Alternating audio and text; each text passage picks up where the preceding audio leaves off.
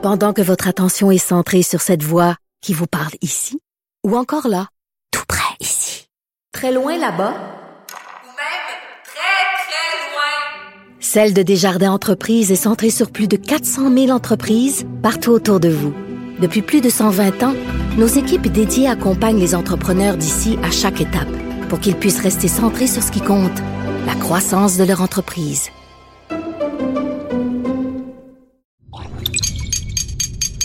Cube Radio.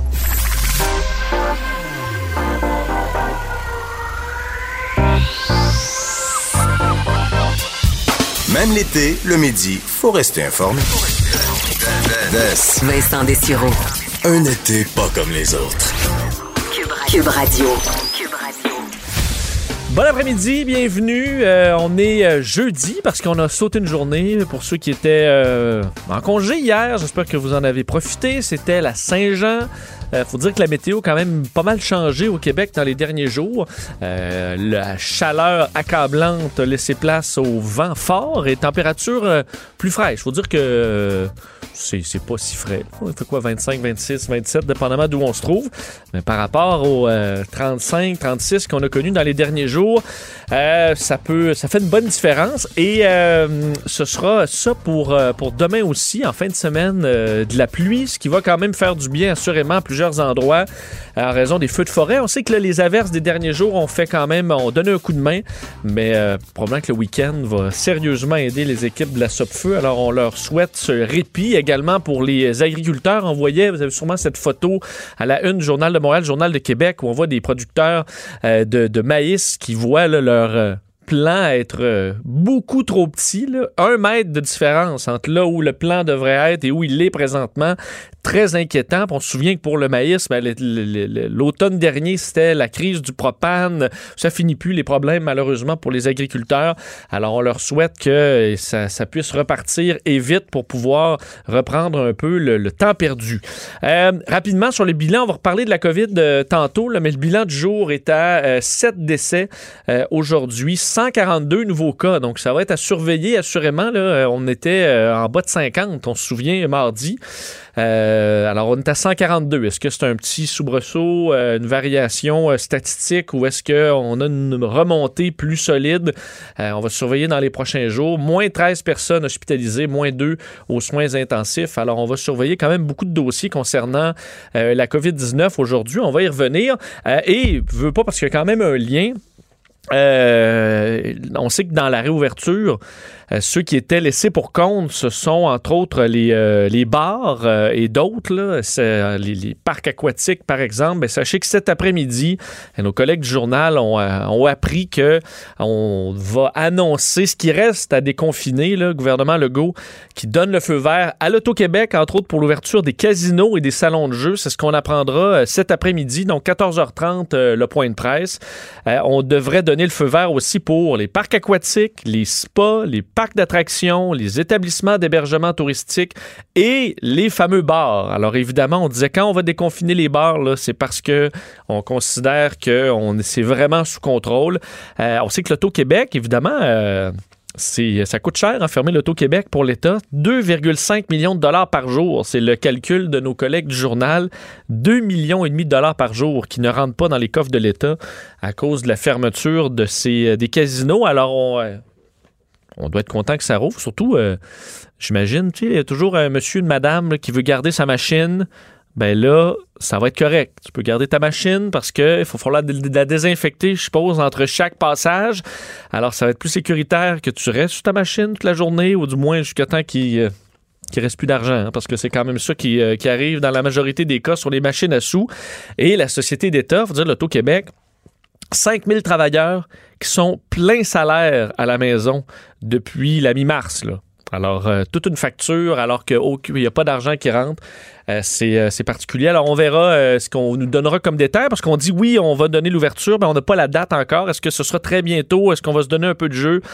on attendra les détails. On pourra suivre ça en direct autour de 14h30. D'ailleurs, dans nos, Jean-François Barry, dans le retour, aura un représentant de la corporation des, des propriétaires de bars qui vont assurément être très contents, mais contents dépendamment de ce qu'on va imposer comme règle. On sait que la CNSST fait des guides pour toutes les industries en collaboration collaboration avec eux. Donc, normalement, quand on annonce, c'est qu'on s'entend pour dire que c'est une façon viable de faire.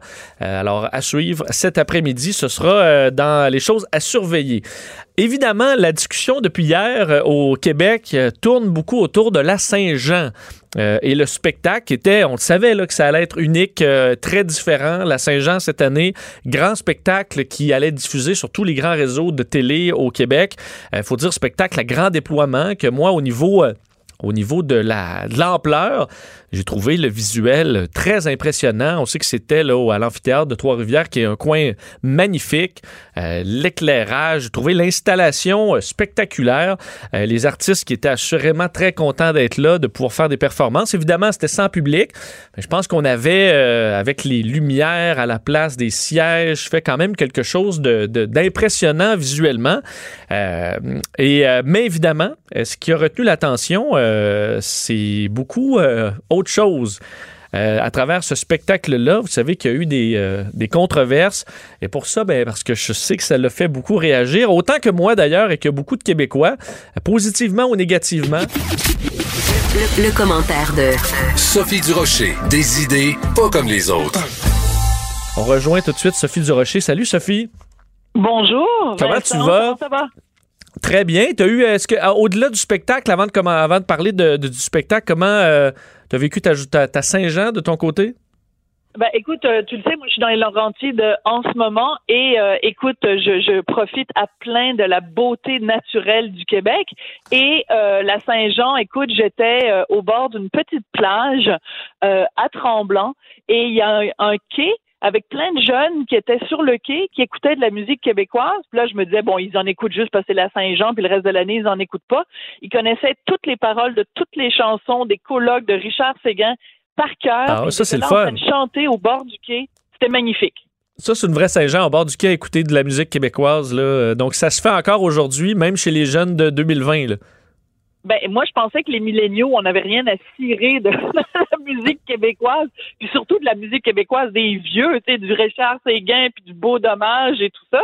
Parce qu'évidemment, quand je dis au bout du quai, c'est une référence à une, chanson de, Beau Dommage. Mais euh, écoute, honnêtement, ça m'a touchée. J'ai été émue quasiment aux larmes parce que je trouvais ça beau à voir et euh, c'était, c'était magnifique. D'ailleurs, parlant de magnifique, le spectacle de la Saint-Jean du 23 au soir, était absolument magnifique. Diane Dufresne, c'était superbe. Euh, Christine Beaulieu qui donnait le nom des rivières en nom autochtone, en cri, en mohawk, en atikamekw, c'était superbe. Euh, tout était super beau. L'amphithéâtre de Trois-Rivières, tu as tout à fait raison de le mentionner. Chaque année, on va là pour les spectacles du Cirque du Soleil. C'était splendide. Oui, parce qu'entre autres, l'idée, euh, pour commencer par, par ça, euh, le, le- le- le positif, disons, euh, moi, je- d'un, l'ampleur, euh, je sais pas si c'est si grand que ça, mais la télé, des fois, nous donne, on dirait, décuple l'immensité d'un euh, amphithéâtre ou de l'éclairage, mais également pour compenser le vide des sièges, les lumières Oui. qui scintillaient. J'ai trouvé que c'était bien fait parce que ça, vraiment, ça compensait en partie pour l'absence de, de la foule. J'ai trouvé que, oui, ça- évidemment, ça tombe un peu à plat parce qu'il n'y a pas d'applaudissements, mais ça sauvait quand même un peu l'ambiance. On allait vite, il y avait du rythme. J'ai trouvé qu'il y avait des medley de chansons qui étaient, euh, qui étaient Super. réussis aussi. Là. Euh, et euh, là-dessus, est-ce que tu es, que d'accord que, somme toute, là, à- et parce qu'il y a eu des gros, gros problèmes et on va y revenir, mais on aurait vraiment pu réussir un sans faute. Là, on n'était pas loin si parce que Ah, le spectacle comme tel était très bon. Ben écoute, si le spectacle s'était appelé En direct de l'univers, j'aurais aucun problème. J'aurais dit hey, Exactement. le meilleur en direct de l'univers qui avait été fait. Si on avait dit c'est un party de fin de pandémie, un party de déconfinement, de défoulement collectif, j'aurais dit c'est génial. Si tu m'avais dit c'est le party de solstice d'été de Québec solidaire, je t'aurais dit Oui. Super beau spectacle. mais Admettons un remplacement, le festival d'été est annulé, on va faire quand même un événement festif sur les plaines. On aurait fait ça, qu'on aurait été très content.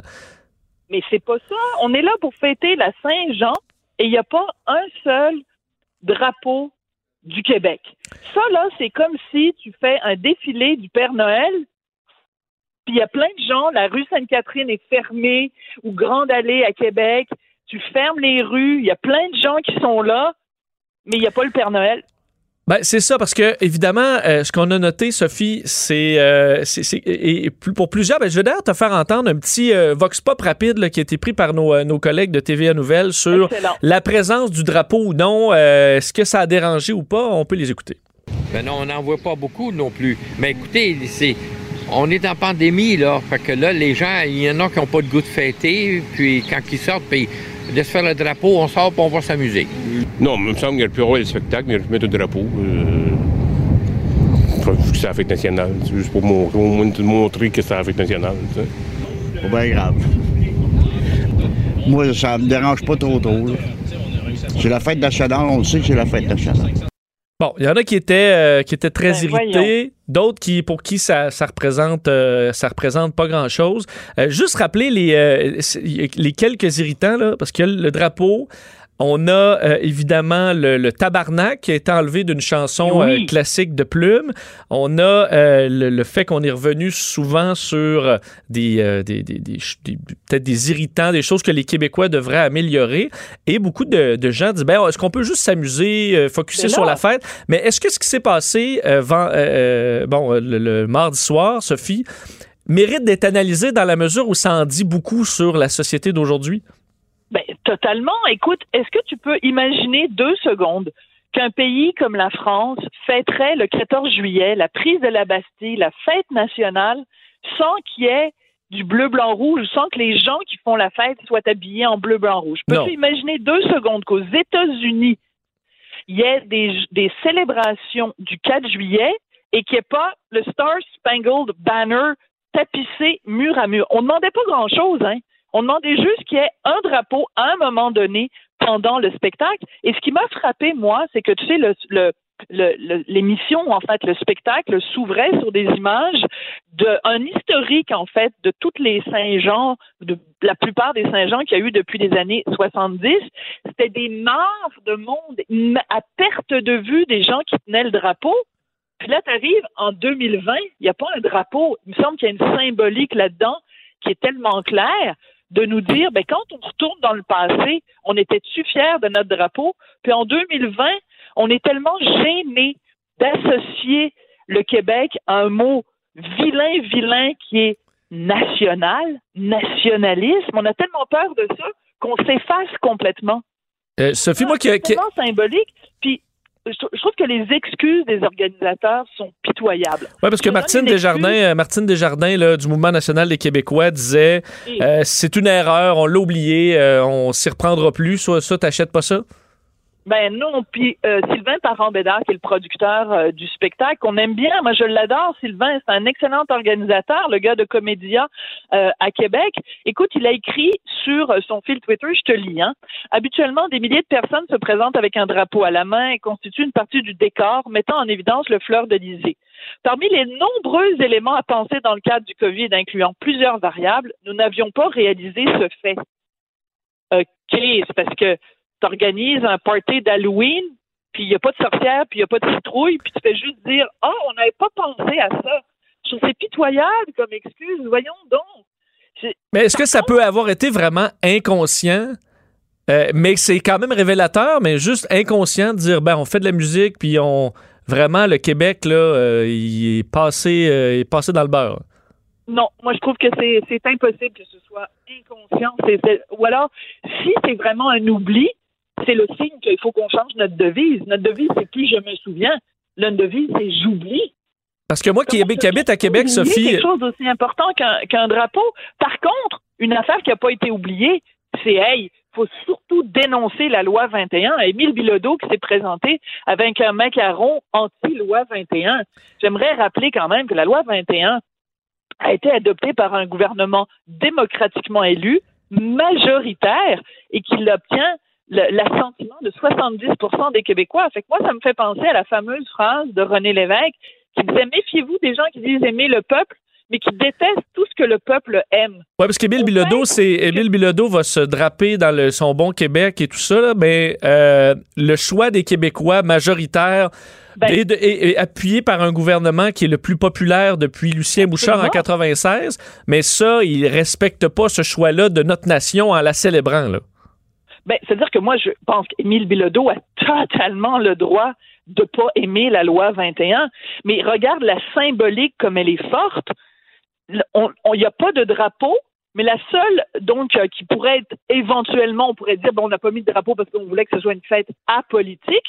Mais si c'est une fête apolitique où il n'y a pas de politique, pas, euh, autorise pas le gars à porter un macaron anti-loi 21 parce qu'on dit, OK, on fait pas de politique, sauf la politique qui consiste à critiquer un choix démocratique fait par la majorité des Québécois. À un moment donné, il faut arrêter de s'excuser d'être de, de, qui on met, là. Mais est-ce que, Sophie, parce que j'ai l'impression, euh, le, le, admettons, je t'organise une fête, là, pour, euh, je sais pas, tes 40 ans, tes 50 ans, euh, et là, j'invite, euh, écoute, les amis, je mets de la décoration, j'invite ton, ton chanteur préféré, je sors le gros kit, mais tout le monde qui vient parler de toi, là, t'envoies des petites pointes, puis tu pourrais être plus ça. Sophie, dans tes prochaines, on aimerait ça que tu changes ça, puis il me semble que t'as pas été fine là-dessus. C'est bien ben, cuit. Ben, c'est ça, et, pas dans l'humour, mais vraiment juste dans, on, on, te picosse toute la journée sur des choses qui nous font pas plaisir. T'auras beau avoir le plus gros spectacle, l'époustouflant, est-ce que tu vas avoir une belle fête? Euh, ben, c'est un peu ça qu'on nous a fait mardi soir. À chaque discours, on nous ramenait qu'il faut que le Québec soit plus ci, plus ça, euh, alors qu'on sort collectivement d'une des pires crises que l'humanité a jamais traversées et qu'on peut se dire bravo, euh, être solidaire, se féliciter. C'est notre mm. moment où on peut relâcher et dire hey, on est on est une belle société puis on. Mais c'est pas ça qu'on s'est fait dire pendant ce show-là. là non, puis écoute, c'est pas rien quand même quand t'as François Legault lui-même qui se montre déçu que qu'il n'y ait pas eu plus de fleurs de lysée que ça. Écoute, les deux seuls moments, comme je disais, où on en a vu, c'est au début dans les trucs d'ouverture, dans les images historiques, et à un moment donné, on a entreaperçu pendant quelques secondes quand euh, il y avait euh, des gens qui chantaient une chanson, puis on a eu des extraits de différentes personnes dans toutes les régions du Québec, la Gaspésie puis la BTB, des gens qui souhaitaient bonne fête euh, au Québec. À un moment donné, il y avait une maman et sa fille qui tenaient un drapeau du Québec. Fait que j'aimerais les, les, féliciter personnellement parce que ces deux personnes-là, cette maman et sa fille, ont eu plus de respect pour notre drapeau que l'ensemble des organisateurs de la fête nationale des Québécois. Ça, en dit long quand même, euh, Vincent. Et euh, changer les paroles d'une chanson de Plume la Traverse pour enlever un, tabarnak, puis je suis capable de le dire en mais c'est pas, euh, pas ben personne qui va mourir. Là. pourquoi on quelle, quelle drôle d'idée? Ben, moi, écoute, c'est quoi l'argument? C'est de dire on dit pas de gros mots en ondes, mais voyons donc, un tabernacle, ça fait partie de notre histoire religieuse, ou alors c'est justement parce que ça a une connotation religieuse et qu'on ne veut pas offenser des gens qui sont d'une autre religion que catholique ou qu'on veut pas offenser les, les athées. Il n'y a rien qui se tient debout là-dedans. Ça. Et puis, c'est intéressant parce que, si je ne m'abuse, c'est Pierre Lapointe donc qui, euh, qui chantait. Eh ben Pierre Lapointe, il aimerait tout ça, lui, qu'on change les paroles de sa chanson, mettons la forêt des mal-aimés, qu'on appelle ça un rassemblement d'arbres de personnes n'ayant pas eu une reconnaissance amoureuse substantielle. Euh, je pense pas. Non, il y avait même dans ses paroles plus tard euh, un truc à connotation sexuelle assez direct où il l'a pas enlevé, là. Ben non, je veux dire, c'est incompréhensible. Et on a l'impression qu'en fait, cette fête nationale, qui aurait dû être justement, tu as tout à fait raison, l'occasion de se taper euh, sur les épaules, de se dire, de se donner une bonne euh, un, brassée d'applaudissements collectifs, parce que, tu sais, François Legault, pendant tout le confinement, quand il faisait ses points de presse quotidiens, il disait Je suis fier des Québécois, je suis fier. Vous avez répondu à mon appel, vous avez accepté de vous confiner. Tu sais, quand il demandait des appels aux gens, il disait On manque de sang dans les banques de sang, allez donner du sang. Puis les gens ont répondu à l'appel. Le nombre de fois où François Legault, dans ses points de presse quotidiens, nous a dit Je suis fier de vous, les Québécois, je suis fier d'être Québécois on aurait pu sentir ça le 23 juin, se dire, hey, on est fiers, on vient de traverser ensemble un moment difficile puis on a, s'est, mis les coups ensemble, on s'est, on rapprochés. Ben non, on se tape, on dit on est donc pas correct, on est donc pas ci, on est donc pas assez diversifié, on est donc pas assez ça. Hey, une journée dans l'année, on demande d'avoir le droit d'être fier, d'être qui on est. Puis non, faut pas le faire, faut, faut s'excuser d'exister. Et le pire, c'est que je pense pas qu'on est si pire. Je pense qu'on fait partie des belles sociétés dans le monde, qu'on pourrait une journée par année euh, le, célébrer sans, euh, sans radoter plein de choses. Mais écoute, les exemples que je te donnais tout à l'heure, tu sais, je te disais la France, je te disais les États-Unis, mais, mais ça pour à peu près n'importe quelle nation à travers le monde. Les gens sont fiers d'être qui ils sont. Puis, j'irais même plus, au Canada, le 1er juillet. Tu te promènes dans, dans le reste du Canada. Hein, tu t'en vas à Ottawa, tu t'en vas à Toronto, tu t'en vas n'importe où. Euh, dans dans n'importe quelle autre province, le jour du Canada, là, les gens s'étampent, ils se mettent de- le drapeau canadien en tatouage sur le visage, Oui, ils euh, se le font mettre partout, ils se promènent, il y a des drapeaux partout, il y a des tulipes rouges et blanches sur le, sur le devant du Parlement. Ben, même la fête du Canada à, à Montréal, euh, où euh, je veux dire, c'est juste des drapeaux du Canada partout, incluant sur la scène. là. Ben, c'est- une évidence. Écoute, je suis tellement en. Ben, je vais utiliser le mot que Pierre a pas utilisé. Oui. que Pierre Lapointe a pas utilisé. Mais tu vois, j'ai- j'ai- je trouve ça vraiment, je trouve ça triste et je trouve ça triste parce que euh, je pense que des grands bâtisseurs du Québec, je pense à des Bernard Landry, je pense à des René Lévesque, je pense à plein de gens. Tu sais, dans les extraits qu'on a vus des, des, des différentes fêtes nationales, il y avait un extrait de Gilles Duceppe qui fait un plaidoyer pour le Québec qui est d'une d'une grande, grande, grande beauté. Je pense qu'il y aurait eu moyen vraiment de rendre hommage aux bâtisseurs du Québec. Au lieu de ça, on est, on s'est effacé. Vraiment, on s'est effacé. Je trouve ça très triste. Et je trouve ça d'autant plus triste, Vincent, que le show était magnifique. Le spectacle était magnifique du début à la fin. Diane Dufresne avec les trois orchestres symphoniques. C'est un moment d'anthologie. Effectivement. D'ailleurs, je me souviens du medley euh, de, de Cœur de pirate avec Marie-Mé, avec Ariane Moffat. C'était magnifique. Euh, euh, Patrice Michaud. J'en ai, écoute, j'ai adoré plein de moments de ce spectacle-là. D'ailleurs, salutations aux, aux artistes, aux trois accords. Effectivement, Corinne, une chanson que j'adore. Donc oui, félicitations d'ailleurs aux artistes qui, eux, probablement qu'ils ils pensaient que derrière eux, il allait avoir plein de, de- de- d'images du drapeau du Québec sur les, les 100 euh, écrans géants. là. Mais c'est pas ce qu'on a vu. Alors, félicitations quand même aux artistes. Et Sophie, il nous reste juste quelques secondes. Je voulais te demander quand même, parce que je donnais le bilan euh, des, euh, des décès, euh, des cas aujourd'hui au Québec, comme je le fais depuis trois mois pratiquement, jour après jour. On sait que ça ne se fera plus au Québec. On va donner les chiffres maintenant une fois semaine. Qu'est-ce que tu penses de ça? Ben, on sait, on nous annonce que ça va être à partir du 26 juin, donc à partir de demain, ça va être hebdomadaire. Écoute, je trouve ça très dommage. Tu sais, quand euh, le, le, le directeur de la santé publique, euh, Horacio Arruda, nous disait qu'il fallait pas euh, porter le masque, il disait ça donne un faux sentiment de sécurité. Je pense que ça va avoir exactement le même effet, cette annonce hebdomadaire, au lieu d'être euh, quotidienne.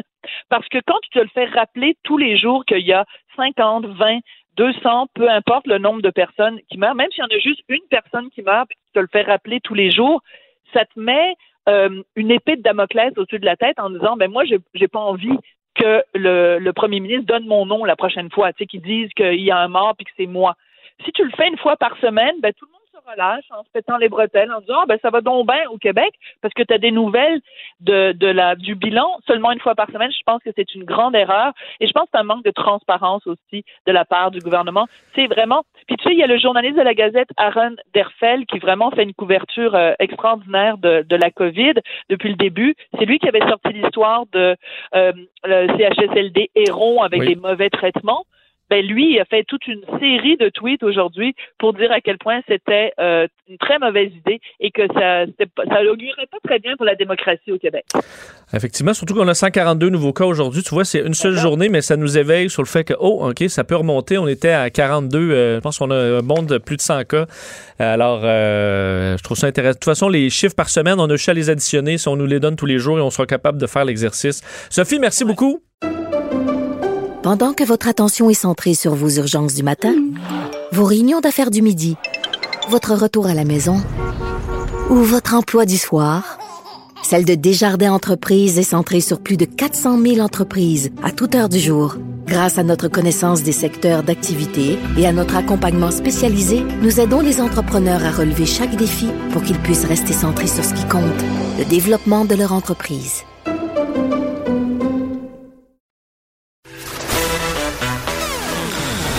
Entre deux lavages de main, On va ouvrir certains robinets. Vincent Dessureau commente l'actualité avec vous. Cube Radio. Un été pas comme les autres. On est de retour et euh, moi qui commence euh, à faire de la plaisance, j'ai un bateau maintenant, je me suis acheté des jumelles pour regarder loin, des jumelles 10 x 50, je sais pas trop ce que ça veut dire, mais je suis capable de voir euh, un bateau s'en venir de près. Mais il y en a qui regardent plus loin, beaucoup, beaucoup plus loin, 32 années-lumière. Euh, d'ici. Évidemment, c'est pas avec des jumelles, même pas avec un télescope. Ça prend euh, des euh, outils de pointe que je peux à peine vous expliquer et qui amènent la découverte d'une planète de la taille de Neptune, donc nouvelle exoplanète, planète qui retrouve à l'extérieur du système solaire, et du, des Québécois, entre autres, qui est derrière en partie cette découverte. Pour en parler, il est aujourd'hui conseiller scientifique au planétarium Rio Tinto Alcan, auparavant chercheur postdoctoral à l'Institut de recherche sur les exoplanètes. Jonathan Gagné est en ligne. Monsieur Gagné, bonjour.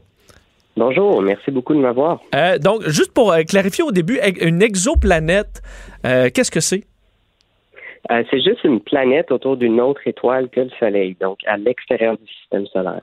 OK, donc cette partie-là est, faci- est facile à comprendre. Le reste devient un peu plus complexe. Donc, vous avez euh, euh, donc fait partie de cette découverte euh, d'une planète qui, qui qu'on dit donc la taille de Neptune. Parlez-nous de, de cette, de cette découverte. Qu'est-ce que ça implique?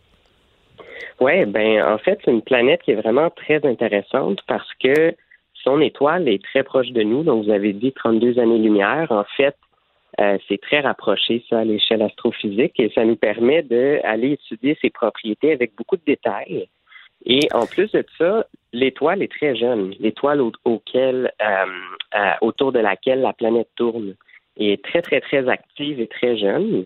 Donc, si on compare, par exemple, à, à la Terre, là, vous nous ferez dans son, son, son- sa période de vie, là, on la situerait où? euh? Ouais. Ben, elle a 22 millions d'années, l'étoile, et la Terre a 4,6 milliards d'années. Donc, c'est, on parle de vraiment beaucoup plus vieux dans le cas du, de la Terre ou du Soleil. là. Donc, euh, 4,6 milliards versus 22 millions. Donc, euh, Et est-ce qu'elle se situe, parce qu'évidemment, de, de ce que je comprends, une des importances, c'est la, la, la proximité d'une planète et de son étoile. Est-ce que la, cette distance-là, vous la connaissez? Est-ce qu'elle est intéressante au niveau scientifique? Euh, oui, ben en fait, c'est intéressant. Euh, elle est très, très rapprochée, ce qui fait qu'elle fait une période à chaque huit jours et demi. Euh, c'est intéressant pour nous parce que ça, ça fait que c'est plus facile la détecter avec certaines méthodes. Donc, elle passe devant son étoile à chaque huit jours et demi et on voit la lumière de l'étoile diminuer un petit peu chaque fois que la planète passe devant. Et étant donné que ça prend juste quelques jours, ben ça, ça nous permet de voir plein, plein de fois cet événement-là et de faire plein de mesures intéressantes par rapport à ça. Je lisais que la, la- la confirmation ou la découverte de cette, de cette planète-là, c'était à peu près 15 ans de travail. Euh, pourquoi c'est si compliqué? Ben, en fait, c'est parce qu'on a utilisé des instruments qui sont vraiment une nouvelle technologie pour faire ça. Puis, c'est vraiment depuis le, le tout début de cette technologie-là qu'on observait l'étoile et on n'avait pas encore la précision nécessaire pour détecter la planète avant à peu près 2016. Et même en 2016, on a commencé à voir des signes de la planète, mais on n'était pas encore certain. On n'était pas convaincu que c'était réel et il a fallu l'observer pendant vraiment longtemps pour être vraiment confiant que, ah oui, on voit vraiment bien l'effet d'une planète. Et là, qu'est-ce qu'on, comment vous quel genre d'information, parce que je comprends que là, ce que vous analysez, c'est la- la- la luminosité de l'étoile qui va baisser un peu quand la planète passe devant. Quel genre d'information vous êtes capable d'avoir dans ce passage-là? On peut savoir le ratio entre la taille de la planète et la taille de son étoile. Et donc, c'est ça qui va dicter de combien la luminosité de l'étoile diminue. Donc, imaginez que la planète nous apparaîtrait aussi grande que l'étoile, ben, elle cacherait toute sa lumière. Tandis que si elle est vraiment très, très petite, ça va cacher seulement une microscopique fraction de la lumière, ce qui est le cas ici. Donc, c'est vraiment une toute petite dimi- diminution de lumière qu'on observe. Est-ce qu'on pourrait en savoir plus s'il y a une atmosphère, par exemple, avec vos, euh, vos appareils? Oui, effectivement. Donc, euh, on va pouvoir vérifier ça, entre autres, avec le télescope James Webb. C'est vraiment un, super télescope pour faire ça, donc il va être lancé bientôt. Et euh, il y a déjà des équipes qui ont commencé à tenter de voir des signes d'atmosphère qui sont sortis, en fait, euh, la même journée que euh, la découverte de l'exoplanète. Par contre, il n'y avait pas encore la précision. Donc, ça va être vraiment avec des instruments à bord du télescope James Webb qu'on va pouvoir en faire plus de ce côté-là. Qu'est-ce que ça donne, pardonnez-moi la, question, là, mais de, trouver des exoplanètes comme ça? Est-ce que ça nous apprend euh, euh, quoi que ce soit sur l'univers ou dans le fond on les note puis on se dit bon ben euh, si un jour on est capable de se rendre, on ira? Est-ce que quel genre d'informations ça nous donne qui sont utiles? Vous, quand vous allez au travail, c'est euh, dans, quel objectif? Ben, c'est une très bonne question. En fait, selon la planète que tu trouves, tu apprends différentes sortes d'informations. Euh, dans ce cas-ci, c'est une étoile très, très jeune et à cause de ça, on est en train d'apprendre certains euh, aspects de comment les planètes se forment. Parce que cette planète-là, euh, ça fait vraiment pas longtemps qu'elle s'est formée. Elle est même encore en train de se contracter. Dans le fond, elle, elle devient plus petite avec le temps. Elle s'est formée un peu grosse, puis elle, elle rapetisse avec le temps. Donc, on la capture vraiment là, à- dans ses premiers moments de vie. Et ça, ça nous permet de mieux comprendre comment, en général, les exoplanètes se forment et euh, à comprendre, par exemple, comment le système solaire s'est formé euh, et à vraiment mieux comprendre la physique dans l'atmosphère de ces planètes-là. C'est sûr que ça rendre là-bas, ça, ça serait extrêmement long là, parce que 32 années-lumière, ça, ça prend 32 ans si tu te déplaces à la vitesse de la lumière, mais c'est pas vraiment euh, Possible. possible de faire ça. Euh, mais vous, votre, est-ce que c'était un- une passion d'enfance de regarder vers les étoiles puis de se poser des questions sur, euh, sur l'univers? Ça vous est venu comment? Euh, ouais, en fait, euh, j'ai pas vraiment eu de télescope dans mon enfance, mais j'ai toujours été extrêmement curieux par rapport à ça, les questions de l'univers, euh, le Big Bang, comment l'univers fonctionne, la physique en général. Et donc, euh, c'est ça qui m'a guidé tranquillement là, à aller en physique, puis ensuite en astrophysique. Est-ce que, euh, là, je suis plus dans la, la philosophie derrière ça, parce que moi-même, des fois, euh, je regarde les étoiles, puis on dirait que les questions sont tellement grandes que ça devient un peu intimidant. Trouvez-vous d'un que les, les, les, les- les- humains en général se posent trop peu de questions sur on a notre petite réalité, puis on, parle de ce qui se passe au bureau et tout ça sans euh, se poser des questions sur euh, l'univers euh, complètement fou autour de nous. Mais ces questions-là, là, infinies sur l'univers, est-ce que vous ça vous ça empêche de dormir des fois que dans la mesure où vous aurez beau travailler jusqu'à 80 ans, vous aurez probablement jamais de grandes réponses? Non, en effet, non, il faut prendre euh, une vue un peu plus globale. C'est sûr qu'il y a moyen de regarder ça puis de voir ça comme un précipice infini puis d'être intimidé, mais c'est aussi possible de juste faire ça pour le plaisir puis de voir la beauté des choses là-dedans puis tu sais de, de voir un peu comme la beauté de la nature, un peu comme si tu regardes un arbre ou une forêt.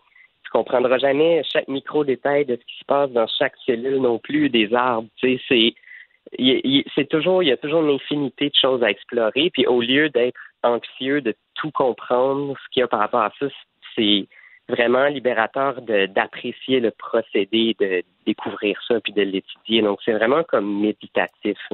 C'est vrai, c'est vrai. En tout cas, quand on plonge là-dedans, effectivement, c'est une, euh, une quête intéressante, mais sans fin, effectivement, de réponses. Ben, C'était très intéressant de vous avoir, euh, Monsieur Gagné. Félicitations. Et on peut. euh, Qu'est-ce qui se passe du côté du planétarium? Est-ce que cet été, on pourra vous visiter? Ben, on ne sait pas encore. Donc, la situation est encore assez incertaine. Là. En ce moment, c'est fermé au public, évidemment. Euh, donc, euh, avec les mesures de COVID, ben, c'est c'est quelque chose qui est au-dessus de, de mon pay grade, comme ils disent. Je comprends. Et Donc, euh, on attend de voir qu'est-ce qui se passe, puis on attend de recevoir les directives de comment on va procéder. Là. C'est- Ça va beaucoup dépendre de comment ça évolue, en fait. Et euh, je ne veux pas vous prendre de cours, mais est-ce qu'il y a cet été ou dans les prochains mois des événements, euh, des fois, euh, dans l'espace qu'on pourra voir ou qui seront particulièrement intéressants pour monsieur et madame tout le monde? Ben, vite comme ça, je suis pas certain, non. Je, je me concentre vraiment beaucoup sur la recherche et moins sur les événements euh, Ok. astronomiques, dans le fond. là. Donc, euh, vous pouvez toujours aller voir, par contre, sur le site web euh, du planétarium euh, ou de l'espace pour la vie. Là, on a des, on a en fait plein d'informations là-dessus. On a le blog de Marc Jobin, de André Grandchamp, qui sont mes collègues, donc ils vont commenter là-dessus sur tous les, événements qui s'en viennent intéressants en astronomie. Génial. Ben, C'était très intéressant de vous avoir, Jonathan Gagné, puis continuez votre bon travail. Ben, merci à vous. Au revoir. Donc, euh, quand même, euh, tout un monde à, à explorer. Effectivement, la tâche qui doit être un peu intimidante. Des fois, regarder un minuscule point à 32 années-lumière euh, de la Terre et essayer d'avoir des, euh, des réponses. Est-ce qu'il y a un monde là-bas? Est-ce qu'il y a des gens? Ben, ça, c'est des, euh, des grandes questions auxquelles, malheureusement, on n'aura pas de réponse avant, euh, avant un bon moment. Si jamais on les a, on vient. Le, le commentaire de Loïc Tassé, un politologue pas comme les autres. On revient sur Terre, euh, et, euh, mais quand même dans sa globalité, parce qu'on va parler du monde et de la politique internationale avec Loïc Tassé. Bonjour Loïc. Bonjour, et on va parler de quelqu'un qui est à des années-lumière de la Terre, semble-t-il aussi. Je parle de Mme Louise Arbour euh, Oui. et d'Alan Rock aussi, euh, qui ont fait des commentaires sur le cas de Mme Meng Wanzhou. Je t'avoue que je suis tombé en bas de ma chaise. Bon, c'est cette histoire comme quoi plusieurs, effectivement, personnes quand même qu'on connaît bien, d'importance, dont Mme Arbour, qui demande, quoi carrément à Justin Trudeau, de libérer Mme Meng pour euh, les, les échanger en quelque sorte contre les deux Canadiens coincés en Chine? Oui, oui, elle dit c'est très bien ça, des politiques de chantage, d'otage. Elle dit à M. Trudeau, euh, échange-les. Euh, puis Trudeau dit non, il n'y a pas question qu'on fasse ça.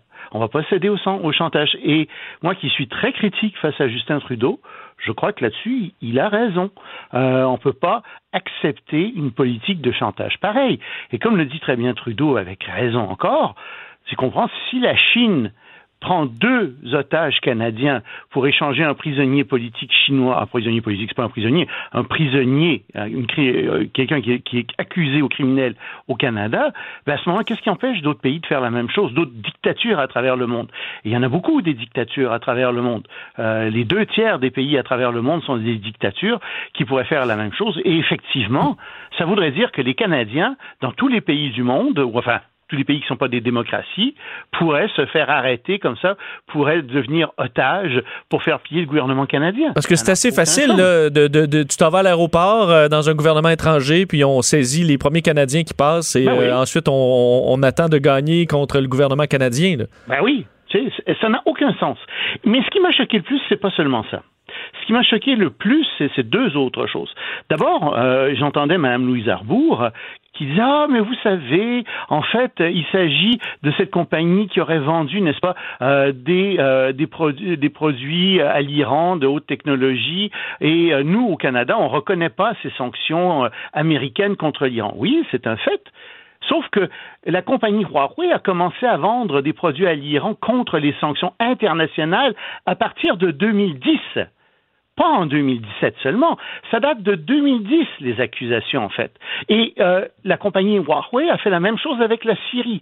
Et ce dont Mme Meng est accusée, c'est pas tant d'avoir vendu des produits euh, de la technologie américaine à l'Iran, elle est accusée de fraude euh, électronique et de complot pour fraude bancaire.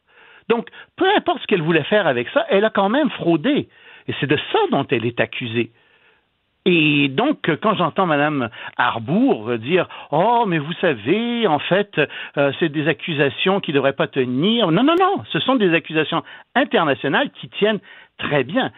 Et la deuxième chose qui m'a choqué vraiment aussi, ou la troisième en fait, parce qu'on est rendu à trois, euh, c'est que elle dit, vous savez, euh, il faut choisir, n'est-ce pas? Le Canada a des intérêts en Chine, il y a des intérêts aux États-Unis, et là, elle fait une équivalence entre les États-Unis et la Chine. Je m'excuse. Mais autant je suis critique de Donald Trump, que j'aime pas beaucoup, autant je reconnais qu'aux États-Unis, il y a des grands problèmes en ce moment dans cette démocratie, autant ça demeure quand même une démocratie et notre principal allié, alors que les Chinois sont une dictature qui devient de plus en plus dictatoriale. On n'a pas à choisir entre les États-Unis et la Chine. C'est un faux choix, ça. Euh, la Chine, de toute façon, est un pays qui a ses intérêts propres, qui agit en voyou, et on l'a bien vu euh, de multiples façons avec l'affaire de Mme Mang. Donc, je ne comprends vraiment pas pourquoi ils font ça, et je t'avoue que j'en suis même arrivé à me demander pourquoi ces gens-là sortaient en ce moment, et j'ai pas pu faire autrement que de remarquer qu'Alan Rock, avec euh, l'appui, n'est-ce pas, de Jean Chrétien, était quelqu'un qui était très proche de la famille Desmarais, qui a des grands intérêts en Chine, et Madame Arbour est une femme qui fait une carrière internationale dans des institutions internationales comme l'ONU, et elle aussi a besoin du soutien de la Chine. Parce que nos tensions, euh, tu le disais, nos tensions avec les États-Unis ne sont probablement que de passage. Là, et on parle d'une d'une amitié, d'une proximité Ben euh, de, historique qu'on n'a pas avec la Chine. là. Alors effectivement, Non, non, c'est un pays totalitaire. Euh, Il n'y a pas de, tu sais, il y a même pas une demi-seconde de, de réflexion à faire entre les deux pays. C'est c'est clair que le Canada va aller du côté des États-Unis. Euh, puis les États-Unis ont des grandes difficultés en ce moment, tout le monde s'entend là-dessus. Puis on espère qu'ils vont passer à travers pour eux et pour nous. Mais ça reste une démocratie. Parlons euh, encore de la Chine, mais cette fois de leur relation avec l'Europe, euh, sommet Europe-Chine, mais qui tourne pas nécessairement pour la Chine. Non, euh, il y a eu un grand sommet, euh, une vidéoconférence. En fait, l'Europe, pendant depuis des années, euh, essayait d'être gentille avec la Chine. Disait ben oui, on vous excuse, c'est sûr. Vous faites, euh, vous respectez pas la propriété intellectuelle, mais on voit que vous faites des efforts. Vous faites de l'espionnage, mais en fait, bon, ne le faites plus, s'il vous plaît. Et le temps a changé du tout au tout. Euh, il y avait des il y a des grands accords d'investissement étrangers avec la Chine qui sont en ce moment en discussion. C'est bloqué et euh, les Européens euh, vraiment, on dit ça suffit aux Chinois. Euh, la situation avec les Ouïghours, avec les camps euh, de rééducation dont on a parlé, n'ont aucun bon sens. Ce que vous faites avec, avec Hong Kong est inacceptable. Et de plus, on, on, trouve que vous attaquez, vous avez attaqué nos systèmes informatiques en Europe, nos systèmes informatiques en général, nos systèmes informatiques hospitaliers. Ça non plus, ça n'a aucun sens, ça n'a pas de bon sens. Et donc, on voit qu'il y a un durcissement très fort de l'Europe face à la Chine en ce moment. Et en ça, ben, on voit que l'Europe commence à rejoindre un petit peu les critiques que les États-Unis font aussi de la Chine. Est-ce qu'il peut y avoir des débouchés euh, heureuses face à tout ça? Est-ce que la Chine peut vraiment dire, OK, bon, on est peut-être, on va peut-être un peu trop loin, on va se calmer, ou ils sont rendus euh, avoir une puissance euh, économique surtout suffisante pour, pour ben, nous envoyer le doigt d'honneur? Ils sont très arrogants, de plus en plus arrogants. Euh, c'est le propre d'une grande puissance qui, a grandi très très rapidement. Euh, c'est une puissance et les Chinois ont de quoi être fiers de plusieurs choses. Mais je parle de ce gouvernement qui est le gouvernement de Xi Jinping. C'est pas les Chinois, c'est pas la Chine en fait. C'est le gouvernement de Xi Jinping qui est un gouvernement qui est extrêmement dictatorial, qui a imposé la terreur euh, une, terreur vraiment à tous les Chinois. Les Chinois vivent dans une certaine terreur en ce moment, et qui est un gouvernement qui fait comme bon lui semble. Et en ce moment, donc, euh, ce gouvernement est en train d'avoir des problèmes. Euh, puis je vais répondre à la question, je fais un petit détour pour dire, euh, en temps normal, ça donnerait rien, tout ça parce qu'effectivement, euh, encore une fois, le, gouvernement de Xi Jinping était devenu très arrogant et très suffisant. Le problème, c'est qu'avec la Covid-19, il y a un ralentissement non seulement en Chine, un ralentissement économique, mais dans le monde entier. Et donc, les Chinois ont besoin de trouver de nouveaux débouchés pour leurs produits. Ils ont besoin euh, absolument que le commerce reparte et ils ne peuvent pas se payer le luxe d'avoir des problèmes avec des alliés commerciaux. Donc oui, ils montrent un côté plus docile. Euh, ils, ont, ils ont, sont en train de changer leur discours, mais dans les faits, il ne faut pas s'attendre à ce qu'ils changent leur pratique d'espionnage, euh, de, de vol de propriété intellectuelle, etc. Non, ils vont pas faire ça. Et Loïc, on peut terminer avec une, euh, on peut dire une belle histoire euh, oui, en Tanzanie, oui. une histoire en tout cas très, très spéciale. Écoute, il y a, moi je connaissais pas ça. Euh, ça s'appelle la tanzanite. Et ça, ça s'appelle la tanzanite pour une bonne raison, c'est que c'est une pierre précieuse qui n'existe qu'en Tanzanie, et pas partout en Tanzanie, seulement au nord de la Tanzanie. Et figure-toi qu'il y a un homme qui a trouvé deux pierres précieuses euh, qui pèsent ensemble 15 kilos. Ça vaut ça en dollars américains 3,4 millions de dollars américains. Et on comprend que c'est un homme qui, qui, euh, qui, qui vivait pas richement, là.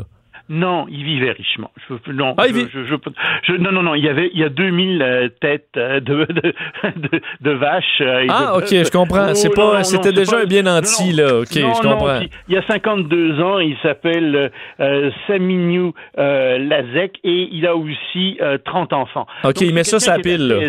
Mais quand même, il a dit, écoutez, je vais faire une belle fête avec tout ça. Et savez-vous quoi? Et c'est là la bonne nouvelle. Il dit, avec cet argent-là, je vais construire une école dans mon village.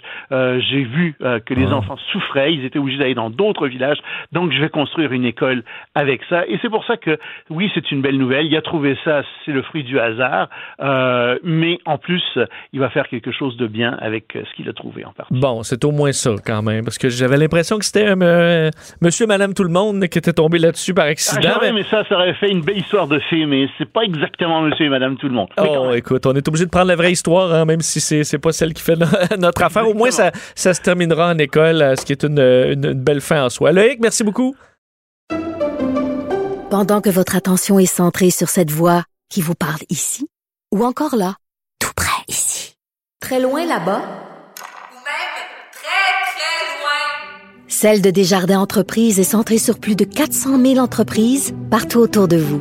Depuis plus de 120 ans, nos équipes dédiées accompagnent les entrepreneurs d'ici à chaque étape pour qu'ils puissent rester centrés sur ce qui compte, la croissance de leur entreprise.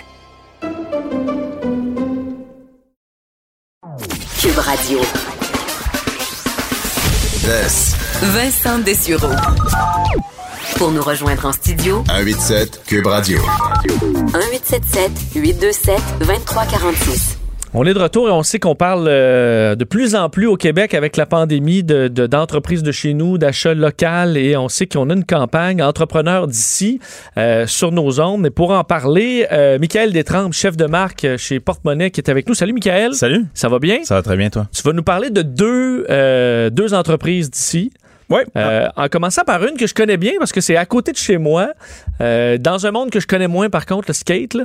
Euh, mais euh, Rollin. Ben, même si tu connais pas ça, il y a sûrement quelque chose que tu peux trouver à la boutique Ouais, Rollin. des souliers, euh, du Ben linge, oui, effectivement. Ou peut-être un cadeau pour euh, Un neveu, nièce. ou- Oui, c'est ça. Oui, on pourrait. Et, euh, donc, depuis 2010, la boutique Rollin est, est devenue un petit temple sacré de la culture skate dans l'Est de Montréal. Euh, c'est le projet de l'entrepreneur Julien Turner. Devenu père à 21 ans, il a mis ses études en politique de côté pour travailler. Puis là, un jour, sa blonde, qui était un peu tannée de l'entendre parler de, son rêve de se lancer en affaires, elle, a dit, tiens, j'ai trouvé un local à louer. Tu ouvres ta boutique ou t'arrêtes de m'écœurer avec ça. Puis là, bon, ben, il a ouvert sa boutique. Au fil des années, euh, ça a pris beaucoup d'expansion et là, les affaires allaient très, très, très bien. Et là, la pandémie débarque chez nous. Obligé de fermer boutique. Il met son personnel à pied à la mi-mars. Mais là, quelques jours plus tard, il a réalisé que ses ventes en ligne se portaient, mais comme merveilleusement bien. C'est là qu'il a décidé de lancer une super grosse offensive de marketing en ligne. On a appelé notre gars web, on a dit écoute, on joue la totale, on, let's go, on investit à fond. Puis c'était quel genre de publicité? on fait du, on fait du Google AdWords, Ok. Facebook, mais surtout le Google AdWords. Pour nous, je te dirais que c'est vraiment la clé du succès. Et euh, c'est ça, on a quintuplé notre investissement là-dedans et euh, du jour au lendemain, nos ventes se sont mis à exploser. Euh, on est passé de 4 à 6 à 10 à finalement 15 employés sur le plancher à emballer. On a flippé notre magasin complètement à l'envers, tassé les rayons, euh, acheté des millions de boîtes. Mais, mais là, est-ce que tu es en train de me dire que pendant le- le- la fermeture de la boutique, tu as fait plus de ventes que tu en aurais fait autrement, au, au- au total? J'ai- fait euh, seulement en ligne, dans le fond, durant les, les deux premiers mois de la pandémie, l'équivalent des trois quarts de mon année précédente totale. Oh my God. Oh my God, c'est exactement ce que je me disais. Wow. OK, c'est pas le cas de tout le monde. Là. On comprend que c'est un cas particulier. Ben, c'est ça. Ici, on a une espèce de, de pandémie success story, là, si, on, si on peut le dire ainsi. Fait que là, la PME se porte mieux que jamais, mais gérer une croissance soudaine en pleine pandémie, c'est pas simple. Puis là, même si les ventes en ligne roulent fort, euh, c'est aussi important pour Julien de pas perdre l'identité de Rollin, euh, qui mise beaucoup sur un service à la clientèle hyper personnalisé, puis l'esprit de communauté là, qui, qui règne à la boutique, que peut-être justement tu vois en passant oui, devant. ben, ils sont en face, faut dire, du grand skatepark. c'est ça, fait que Et euh, les jeunes passent, ben, jeunes et moins jeunes, parce qu'il y a des skaters maintenant euh, de, de 40 ans, là, et ça se promène d'un bord à de la rue à l'autre pour aller s'équiper. Ben c'est ça, c'est un lieu de rassemblement, puis lui justement, il veut pas perdre cet esprit-là. Ma plus grande fierté, moi, en tant que propriétaire de l'entreprise, bon, au-delà de tout ce qu'on fait qui va bien, c'est notre euh, cote Google. Je sais pas si c'est une affaire que les gens regardent beaucoup, mais moi, je la regarde souvent, puis on a euh, une étoile, on a 4.9 sur 5. Oh wow! Et avec, euh, je pense, 300 avis, ce qui est dans toutes les SketchUps du Canada, parce que j'ai fait un soir la recherche, la meilleure cote avec le plus grand nombre d'avis pour une seule boutique. Fait que c'est une grande fierté pour moi, puis même à travers le COVID, même à travers comme toute la modification de la business, on a réussi à garder ces, ces résultats-là vraiment positifs. Fait que je me dis, la mentalité, moi j'ai parti l'entreprise, je travaillais tout seul, 7 jours semaine. Puis tranquillement, tout le staff qu'on a réussi à engager et à former a vraiment comme adopté notre mode de pensée euh, aux, aux actionnaires de l'entreprise. Où le but, c'est avant tout de mettre le client de l'avant. Puis euh, voilà. Ben, par- parlant de clients, est-ce que est-ce que tu as trouvé le- la personne qui t'a pas donné un 5 étoiles sur Google? C'est un de mes amis. Ah oui? Oh, parce qu'il est Ben, encore ami. Ben, ben, il me disait que il il en a parlé à son ami, puis son ami lui a dit écoute, euh, faut que si je donne un 5, ça va l'air fake, on est trop amis, fait que je vais te donner une note ordinaire pour, pour que ça, ça a l'air plus vrai. Ouais. je dirais, t'aurais pu Personne va le savoir qu'on est C'est- amis, là, ouais. C'est ça que je me disais, mais bon, euh, mais bon, oh, c'est un ami, c'est un ami, c'est ça, des fois. Ça vient avec le positif et le négatif. Exactement. Euh, donc là, depuis la réouverture de la boutique, Julien et son équipe travaillent encore plus fort. Puis bon, en proposant une boutique virtuelle en français, il espère pouvoir compétitionner à long terme avec les grandes entreprises américaines parce que le, la job est pas finie. Euh, là, en ce moment, il y a, un beau, euh, il y a un bel engouement pour, pour l'achat local, mais il va y avoir des grosses offensives des, des grandes entreprises, les Amazon ici et ça. Donc, ça va être important pour lui là, de, de, ben, de garder son identité puis de, de, poursuivre là- là-dedans. Grand défi, mais au moins un beau succès. Euh, deuxième entreprise, Afterbang Eyewear. Oui, euh, Afterbang, euh, c'est une entreprise de design de lunettes et de montures qui, tire, ses origines du monde du ski. Son propriétaire, Kevin Diot, euh, s'est joint au projet il y a quelques années pour finalement devenir l'actionnaire principal. Et là, lors de notre entretien, Kevin m'expliquait ce qui faisait l'identité de la marque Afterbang. Je te dirais qu'est-ce qui me distingue, c'est que premièrement, on n'est pas beaucoup à designer des produits ici à Montréal au niveau de la lunette. Euh, deuxièmement, c'est que je prends vraiment ça à cœur. C'est-à-dire que dans le domaine, il y a beaucoup de personnes qui prennent un produit qui est dans un catalogue, euh, puis ils vont faire reproduire ça en marquant leur marque. Moi, c'est pas ça que je fais. Moi, je prends une forme, une construction que j'aime. Je trouve des fabricants qui vont faire la monture en entier. Après ça, je les fais importer ici, puis je les distribue. Fait que je me donne euh, vraiment plus de misère, mais à la fin, c'est que mon produit est original. Il se différencie par la couleur, la construction. Euh, il reste abordable, mais vraiment super bonne qualité. Et eux, les, la, la business, comment Ben, ça va? ben, les- les, choses allaient super bien. Euh, puis Afterbang est en, en pleine expansion depuis deux ans. Kevin avait déjà vécu un, un échec euh, d'entrepreneur avec un ancien projet. Fait que là, il avait, il avait appris de ses erreurs puis il croyait avoir tout tout fait pour, se préparer euh, face à l'imprévu, mais euh, une pandémie, ça faisait pas partie de la liste des imprévus. Donc, euh, contrairement à Rollin, là, qui, comme je dis, vit une espèce de success story de pandémie, la crise a frappé fort pour l'entreprise. Il est passé de 7 personnes à 2. Parce que pour Kevin, initialement, auparavant, l'achat d'une monture en ligne, c'était pas une avenue qui, valorisait. C'était important pour lui que les consommateurs puissent essayer ses produits puis d'être conseillés avant d'acheter. Donc, c'est pour ça qu'il misait presque exclusivement sur la vente en, en boutique.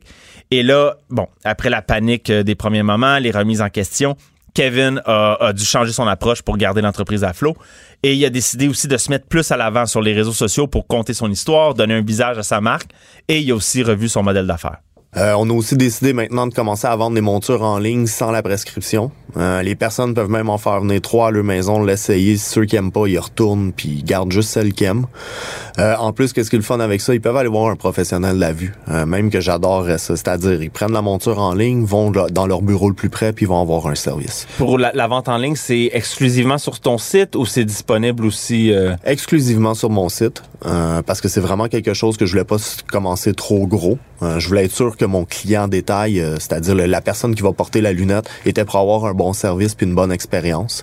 Fait qu'on va commencer ça pour l'année qui va qui va passer. Donc, ils sont partis pour survivre. Ben là, oui, le, le vent commence à tourner pour Afterbang et Kevin, euh, il retrouve espoir. Il, y a, il, il me parlait comme justement qu'il qu'il voit qu'il y, a, qu'il y a un engouement pour l'achat local, mais euh, il croit que les gouvernements pourraient en faire plus pour les très petites entreprises. Des petits entrepreneurs comme moi qui vont tout couper les coûts, qui fait, qui qui va tout réinvestir au complet l'argent qu'on va faire. Souvent, on passe à côté des aides gouvernementales. Une chance, j'ai réussi à en avoir une, mais je suis passé à côté de toutes les autres. J'ai d'autres en- entreprises où est-ce qu'ils vont avoir du 50, 60 employés. Eux autres, ils ont eu 3, 4 aides gouvernementales. Pourtant, eux autres, souvent, sont plus capables de pouvoir survivre. D'absorber le choc. Ben oui, qu'une petite compagnie comme nous. Fait qu'il faudrait qu'ils pensent à ça, parce que le Québec, on est réputé partout à travers le monde. Moi, je veux pas avec la lunette, je rencontre du monde, je fais des, des séminaires ou des shows que j'appelle, euh, un peu partout. Puis à toutes les fois, quand que le monde savent qu'on vient de Montréal puis qu'on design des produits d'ici, c'est toujours quelque chose qui les accroche, parce qu'on est vu comme un peuple créatif et entrepreneur. Fait qu'il faudrait peut-être un peu plus aider nos jeunes entrepreneurs. On s'est bien dit, hein? Le message est lancé? Oui, clairement. Je trouve ça beau, euh, les, les histoires que tu nous racontes, parce que reste, c'est, ça me touche toujours les J'ai jamais été entrepreneur, là, mais ça me touche de voir que ces gens-là, veux pas, c'est ta vie, là. C'est euh, que tu mets, là, tu mets tes tripes, puis là, tu traverses une crise comme ça, tu sais pas si tu survis, tu vas tout perdre. Euh, t'es obligé de te. Là, on a utilisé beaucoup le mot réinventer, là, mais c'est un peu ça quand même, là. Se retrouver des, des façons de faire qu'on n'avait jamais pensé.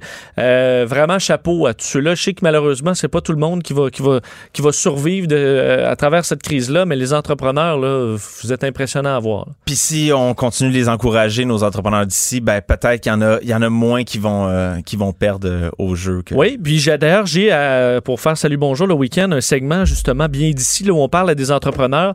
Et ce que quand même tous s'entendent pour dire, c'est que les Québécois leur ont souvent sauvé le cul là, dans les derniers mois parce qu'ils se sont vraiment tournés vers de l'achat. Il y a quand même, évidemment pas partout, là, puis on achète encore massivement en ligne à l'extérieur, mais il y a quand même eu chez beaucoup de Québécois un désir d'acheter plus près. Là. Mais faut pas qu'on oublie, euh, justement, faut pas qu'on laisse cet engouement-là mourir. Faut le laisser, il faut, faut, faut le faire durer. Euh, Faut pas que ça soit une mode. Il faudrait que ça soit une façon de vivre, une façon de consommer un peu. Un changement qui reste euh, euh, chez, chez nous. Eh, merci beaucoup, Michael. Merci. On revient. Entre deux lavages de main, On va ouvrir certains robinets. Vincent Dessureau commente l'actualité avec vous. Cube Radio. Un été pas comme les autres. On est de retour faire euh, euh, jeter un coup d'œil à, l'actualité. Je vous avais dit, là, il y a quand même des nouvelles touchant la COVID-19 qui sont, euh, qui sont intéressantes aujourd'hui. Vous rappelez le bilan, là, 7 euh, nouveaux décès, 142 nouveaux cas, donc ce qui sera quand même à, surveiller. là, C'est notre plus haut- grosse hausse depuis un certain temps. 13 personnes de moins euh, hospitalisées, moins 2 aux soins intensifs. Donc, c'est les chiffres qu'on a aujourd'hui. Mais vous rappelez, dans les nouvelles de dernière heure, on surveille toujours ce qui se passe aux États-Unis et la Floride qui ajoute encore aujourd'hui 5000 nouveaux cas.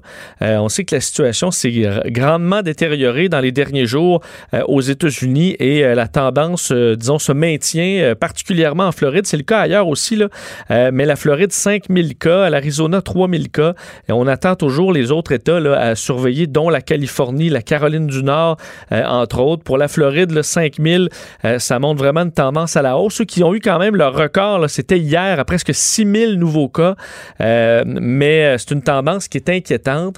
Euh, même chose à certains endroits, là, parce qu'on voyait pour voir dans les autres pays qui ont goûté, là, entre autres en Angleterre, on avait parlé chez nous de Rawdon dans les derniers jours, tristement célèbre maintenant.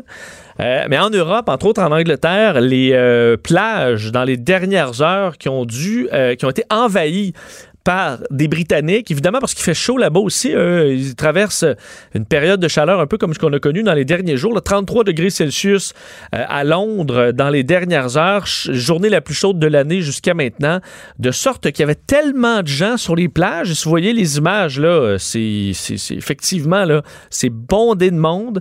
Euh, personne ou presque respecte le 2 mètres, qui est euh, la même règle là-bas que chez nous.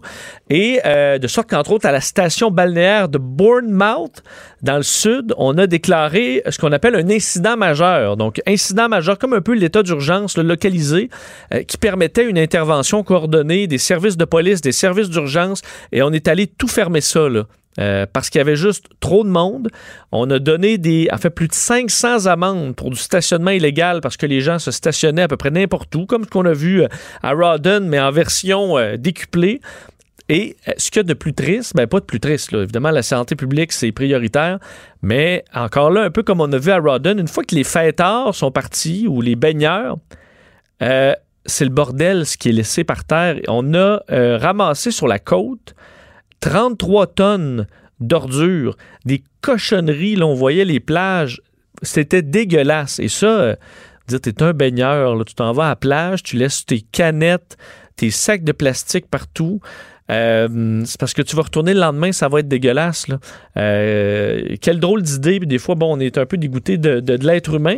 C'est un peu ça qui est arrivé hier. Je crois pas que quand la police débarque, ben, peut-être que tu te pousses un peu plus vite sans ramasser, mais il faut pas. Euh, au moins ramasser vos cochonneries avant de partir. Alors, une situation particulière en, en- Angleterre, alors qu'en Italie, pour faire un peu le tour du monde, de là où la situation est à surveiller et s'aggrave, en Italie, on sait évidemment, ça a été un des pays les plus touchés, ou du moins les tou- touchés les plus dramatiquement, parce que leur système de santé a été complètement submergé.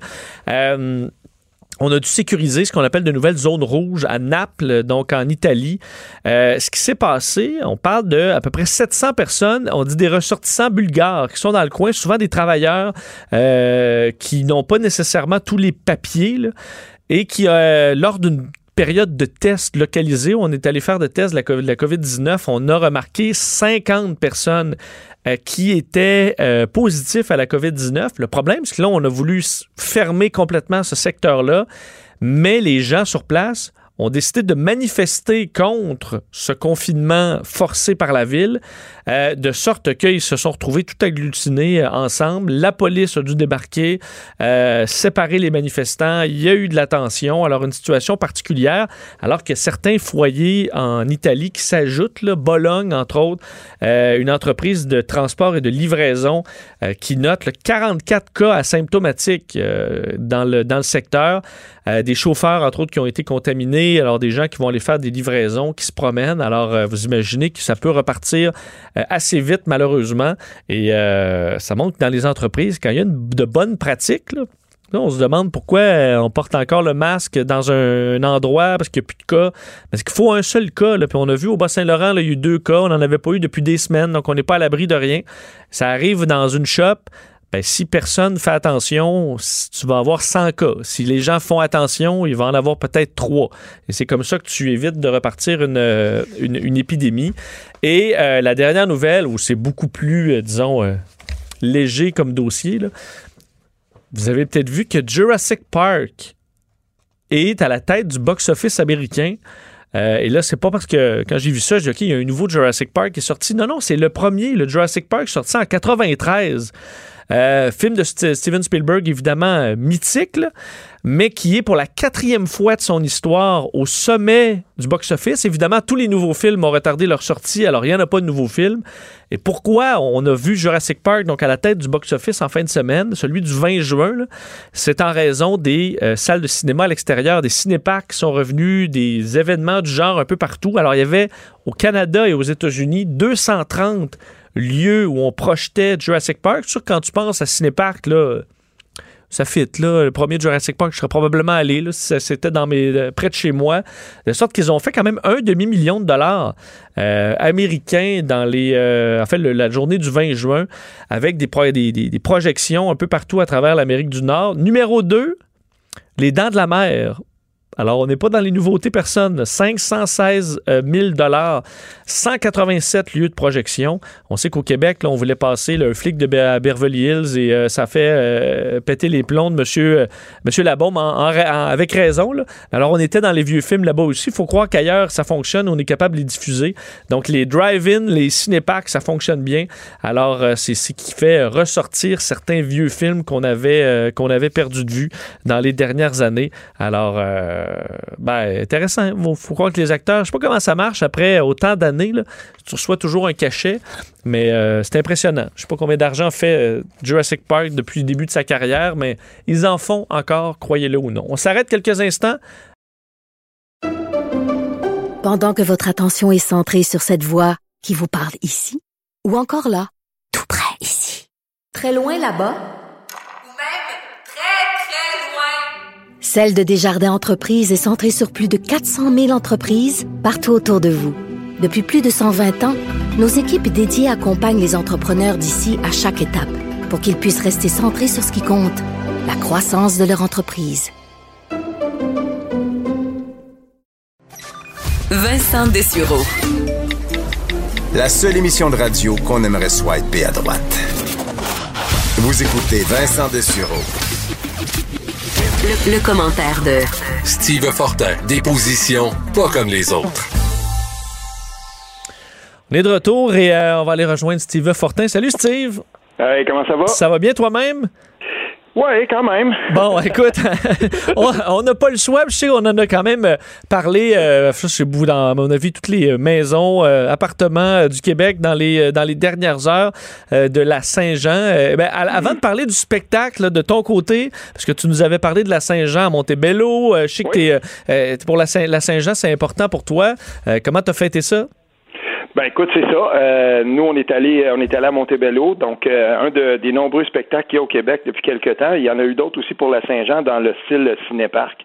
Donc, euh, des carreaux bien organisés. Écoute, euh, le, le terrain se prêtait bien parce que pour ceux qui connaissent un peu Montebello, là, quand tu passes dans le village, c'est la, 100 c'est la 148.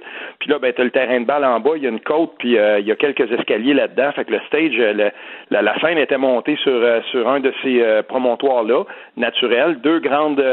deux grands écrans géants, puis euh, je veux dire, euh, tu t'as juste besoin de réserver une fréquence. Il y avait euh, et là, au 87.9, tout le monde syntonisait ça dans leurs autos, puis ça, ça, ça fonctionnait très bien. Le, le spectacle s'est déroulé comme ça. Puis plutôt que de demander aux gens de taper des mains, ben euh, les musiciens ils demandaient plutôt de, de soit de aller les lumières ou euh, sinon ben le criard. Puis euh, ça, ça a été une belle ambiance, puis des drapeaux du Québec partout, dont sur la scène. Et il n'y a pas c'est- drôle parce que quand, quand j'ai pris connaissance de, cette controverse-là, moi, c'est le tard le soir, mais surtout le lendemain matin. Puis, euh, tu sais, je me suis rendu compte, ben voyons, que qu'est-ce que c'est ça? Puis, ça fait longtemps que j'en fais des Saint-Jean partout, dans des villages, tu sais, puis ça n'a jamais été un problème. Puis, je me suis vraiment questionné par rapport à ça, mais il me semble, ton checklist, là, quand tu es organisateur de la Saint-Jean, ton numéro un, c'est les drapeaux, puis ensuite tout le reste. Fait que j'ai- comme pas compris, j'ai- je- ça, ça me passe vraiment, là, ça, ça ça Bon. m'étonne beaucoup. Justement, parce qu'on on, on va- on va revenir là-dessus, parce que je veux, je veux Mm. t'entendre quand même sur, euh, sur ça. Parce que veux, veux pas, ça, ça, je pense que ça beaucoup fait jaser à travers le Québec. Mm. Le fait qu'il n'y ait pas de drapeau euh, versus un spectacle que moi j'ai trouvé impressionnant, euh, le, le visuel était beau. Est-ce qu'on peut passer par-dessus ça, le fait qu'il n'y ait pas de drapeau du Québec, euh, ou est-ce que ça en- vraiment c'est quelque chose d'inacceptable et que ça efface le reste? Ben regarde, moi je, la, la façon que je vois ça là, est-ce qu'on a déjà vu un spectacle de la fête euh, la fête des Français le, le- le 4 juillet, euh, le- le- les Américains le 4 juillet, le 14 juillet les Français. Est-ce qu'on pourrait imaginer que le 1er juillet il n'y ait pas de drapeau du Canada puis quelqu'un pense pas à ça? Moi je vais te dire une chose là, euh, que ce soit les événements sportifs quand il y a le, le championnat mondial junior euh, dans le temps des fêtes du hockey, tout le monde suit ça au Canada, puis au Québec, on aime bien ça aussi. Hey, on te l'envoie dessus, on, on joue tous pour le Canada, puis... oui, oui. Ça.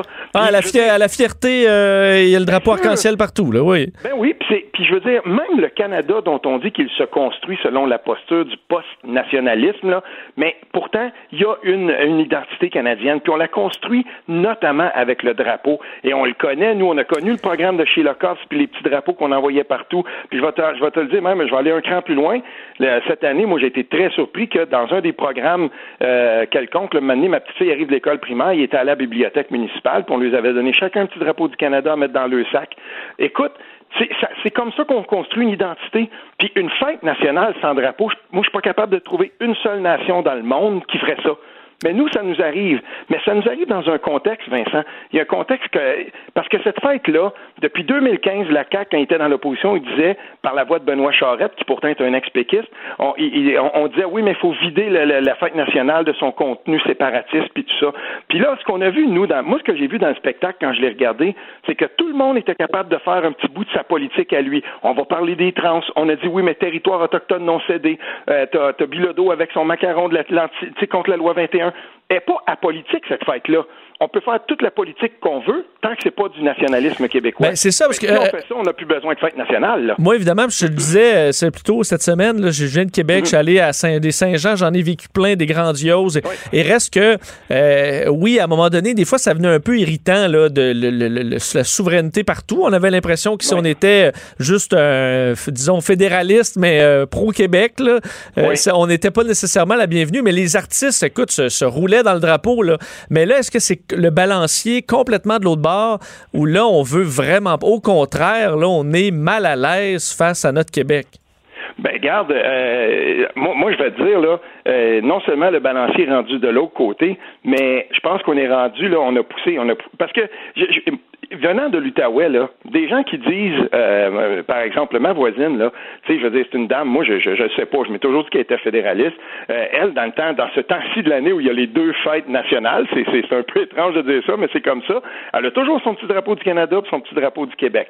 Très fière d'être québécoise, puis pourtant, euh, je le sais pertinemment bien, tu sais, qu'elle est très attachée aussi au Canada. Mais j'en connais plein de gens comme ça, moi, qui étaient bien contents, qui venaient au, euh, qui, qui, qui vont venir à la fête nationale au Québec, puis qui vont être là, puis qui vont fêter. Puis euh, pourtant, c'est pas du tout des séparatistes. Et c'est très bien comme ça. Mais là, si on enlève ça, si on vide complètement toute substance, mais qu'on dit que la fête peut être politique à condition qu'elle ne soit pas une célébration du nationalisme euh, québécois, ça sert à quoi? Ça sert absolument plus à rien. Puis c'est pour ça que j'ai eu l'idée aujourd'hui de revenir un peu euh, au cours des derniers jours. Il y a des gens qui m'ont envoyé des enregistrements que je connaissais pas de René Lévesque. Puis quand on écoute les discours de René Lévesque, moi, il y a des gens qui me balancent ça là, depuis une couple de temps. Oui, mais ça sert à quoi le nationalisme québécois? Il est plus inclusif comme, euh, euh, tu sais, puis euh, il, est trop identitaire et tout ça. Puis quand on écoute les discours de René Lévesque, là, je vais te dire une chose, il y a des, il y a des gens ici là sur la planète euh, euh, gauche très inclusive, là, le- les oreilles leur friseraient, c'est hallucinant parce que René Lévesque était très, très identitaire. Au contraire, il célébrait ça. Pour lui, la nation, c'était quelque chose de très, très important. Et, je veux dire, on, il me semble qu'on aurait le droit de se réapproprier la fête nationale pour dire, OK, c'est pas de toute façon, elle s'en va où la souveraineté? On a toujours bien le droit d'être fier de notre langue, de notre patrimoine, puis de le célébrer. Euh, Je me souviens euh, de euh, Norman Brathwaite là, qui disait qu'une année où il animait la fête nationale, il y avait eu sur scène plus de noirs que de blancs. Il dit personne ne l'a remarqué, personne ne l'a mentionné. Et pour lui, ça avait été super révélateur. Donc, est-ce que quand même on est, je comprends, là, on n'est pas une société parfaite, mais est-ce qu'on est quand même assez bon pour au moins on nous fiche un peu la paix avec, euh, avec tout le reste, puis qu'on puisse juste être positif euh, au complet un soir de, de- de- de temps par année? Euh, et surtout ben, à travers ce qu'on a traversé dans les derniers mois, là, tous ensemble, confinés au Québec, euh, est-ce qu'on peut quand même se permettre ça, là? Qu'on est quand même assez bon pour qu'au moins on nous radote pas en nous disant vous êtes pas assez ci, vous êtes pas assez ça, on est sur des territoires non cédés, vous êtes des pas fins, faut se le rappeler, faut être un peu gêné d'être là. Euh, Est-ce qu'on peut euh, éliminer ça pour un soir puis juste fêter? Ben, j'aurais espéré ça. Puis moi, quand j'ai vu ce spectacle-là, qui, qui, je veux dire, le- musicalement, puis je veux dire, la- les agencements musicaux, puis la séquence de la, de la façon dont on a bâti ce spectacle-là. C'est très bon. Il n'y a pas à dire, c'est un très bon spectacle. Il aurait pu être, ça aurait pu être un spectacle des francopholies, ça aurait pu être un spectacle, par exemple, qu'on présente, euh, je sais pas, moi, à Trois-Rivières euh, pendant une, une fin de semaine bien normale de juillet ou septembre. Je veux dire, pour moi, il y avait, oui, c'est vrai qu'il y a eu des discours, quelques discours patriotiques, mais en gros, quelqu'un qui, tu sais, qui, qui vient pas de, qui vient pas d'ici. Moi, j'ai regardé des, des certaines coupures de journaux internationaux où on dit, ben, le, le, le- la, la fête nationale du Québec a été fêtée euh, sans, sans drapeau et, et, et- et sans, sans public et tout ça. Puis, je veux dire, il y a quelque chose là-dedans. Tu sais, ça passe pas inaperçu. C'est, c'est pas quelque chose d'anodin de penser que euh, des gens ont fêté ça. Moi, je verrais pas mes amis acadiens et surtout mes nombreux amis, ma famille franco-ontarienne, euh, qui fêteraient le jour de la Fran- tu sais, Je veux dire, il y a un jour pour les franco-ontariens, jamais qui, ça- qui s'empêcherait de sortir leur, leur magnifique drapeau vert et blanc. C'est leur identité, puis on le comprend, ça. Mais c'est drôle, là, maintenant, il y a comme une attaque incessante contre le nationalisme québécois, comme si toutes les formes de nationalisme du monde pou- pouvaient, pouvaient être célébrées, mais surtout pas le nôtre. Moi, j'aime pas ça, ce discours-là. Et des fois, là, j'ai l'impression qu'on tape très, très fort sur, la tête des Québécois, alors que euh, certainement, ils méritent pas tel traitement, là. T'avais, justement, tu parlais de, de René Lévesque, euh, des, des extraits, t'en as pour nous. hein? Oui, on va en écouter un euh, d'ailleurs là où euh, on va écouter René Lévesque qui euh, qui, qui va parler un petit peu là de, de, de, son projet. Euh, ça c'est en 1970 pendant la campagne électorale de 1970. Donc je laisse Alex nous partir ça. De cesser, on peut le faire, personne ne peut contester notre droit. De cesser d'être une minorité perpétuellement inquiète de sa survivance. C'est un mot malade, la survivance. On peut devenir un peuple qui est chez lui puis qui est sûr de vivre. Ça, c'est normal. Il y a des gens qui le savent bien mieux que certains de nos propagandistes qui nous humilient par leur- le mépris inconscient qu'ils nous manifestent avec leur propagande. Il y a des gens de plus en plus qui comprennent qu'ils peuvent avoir des liens amicaux et même fraternels dans une nouvelle forme d'association, mais qui seraient faites d'égal à égal entre deux pays qui sont chacun chez eux. Il n'est pas question de mettre un mur de Chine autour du Québec. On n'est pas au Moyen Âge, puis on n'est pas au temps de Colbert puis de Louis XIV. On est au temps où les peuples voisins et civilisés, justement quand ils sont libres chez eux, échangent et se, littéralement se compénètrent de plus en plus, mais librement. On est dans un monde où littéralement il va falloir apprendre que le genre humain c'est une famille, mais que dans cette famille il y a des groupes qui sont distincts, qui ont le droit d'exister, puis qui ont le droit d'exister chez eux avec leur propre façon de voir la vie, parce qu'autrement on deviendrait un monde d'automates. Et, et moi, quand j'entends ça, Vincent, ça me fait penser à quelque chose. La société québécoise, OK, et des gens de tous les horizons politiques ont choisi la laïcité. Moi, quand j'entends ça, je me dis, le Québec, tout de l'histoire du Québec, le, le projetait vers la laïcité comme presque une centaine de pays dans le monde ont choisi d'une façon ou d'une autre des formes de laïcité. On n'a pas le droit dans ce pays-là. On va le contester jusqu'à la fin du monde parce que l'autre pays, celui dans lequel on est, le Canada ne l'acceptera pas. Ça fait partie de la société distincte, ça. Puis quand Robert Bourassa le défendait, on parlait pas de laïcité à l'époque, mais ça découle de ça. Puis là, on peut pas le faire, ça. Et on, on nous laissera pas ce droit-là parce que c'est un geste de rupture avec la façon que le Canada se construit. Et pourtant, il n'y a absolument rien de mal. Et il y a beaucoup de Québécois qui sont tannés de se faire traiter de racistes parce, qu'ils ont parce que collectivement, on a choisi la laïcité de nos institutions. Surtout que la, la race et la, religion, il faut quand même faire, euh, faut, faut quand même les séparer aussi, là, ce qu'on a de la misère à faire. Euh, et euh, moi, ce que je remarque quand même, là, puis je, je m'écarte un peu, il n'y a, a pas beaucoup de politiciens qui nous ont parlé comme ça, avec cette intensité dans les dernières décennies au Québec, ni au Canada. Non, puis j'ai des frissons parce qu'il y a une image aussi avec ça. L'image est bon est telle que telle là, mais euh, ce que j'ai envoyé à Vincent, il y avait, il y a une image là-dedans, c'est sur YouTube, on le trouve facilement. Tu regardes ça, t'écoutes tout le discours de René Lévesque, puis il y avait Parizeau qui, qui parlait avant lui. On s'entend qu'on n'est plus là-dedans maintenant, mais tabarnouche que ça vient nous chercher. Pareil, juste de se faire dire, écoutez, on a le droit d'être québécois. À cette heure, c'est rendu que quelqu'un qui dit ça aujourd'hui, il y a une certaine part de la gauche qui vont les regarder puis qui vont être traités de tout et non. C'est-tu tannant, ça? Tu sais, je veux dire, on, c'est- tout à fait légitime que le Québec fasse ses choix. Puis c'est pour ça que je voulais te parler un peu de Mitch aussi, parce que les cinq conditions de Mitch, là, euh, en fait, quand on regarde ça, il y avait probablement, il y avait beaucoup de stock là-dedans qui aurait peut-être permis à la, société québécoise d'affirmer sa distinction à l'intérieur du Canada. On n'a pas voulu ça, là, au bord, ils ont dit non. Puis si on, si on faisait ce référendum-là aujourd'hui, il serait battu par une plus grosse marge. Je sais pas, mais c'est pour ça que je demeure indépendantiste. Euh, un mot, euh, je veux revenir sur, euh, sur Émile Bilodeau, parce qu'évidemment, il a fait, il fait jaser avec son. euh, D'ailleurs, je trouve que tous les artistes étaient euh, sur leur 36, euh, mais bon, Émile, il a mis son T-shirt. Je comprends que c'était pour une cause, là, euh, qui, qui est très, qui est très valable, mais son grand T-shirt, son macaron, puis c'est son macaron, évidemment, contre la loi 21. Et c'est juste qu'Émile Bilodeau avait écrit quelques jours avant la Saint-Jean un long texte là, sur Facebook. Et euh, je me demande, é- Émile, qui est un jeune homme très sympathique, là, je l'ai rencontré, il est vraiment très, très gentil, mais euh, il n'y a pas un bandwagon dans lequel Émile n'est pas. Là.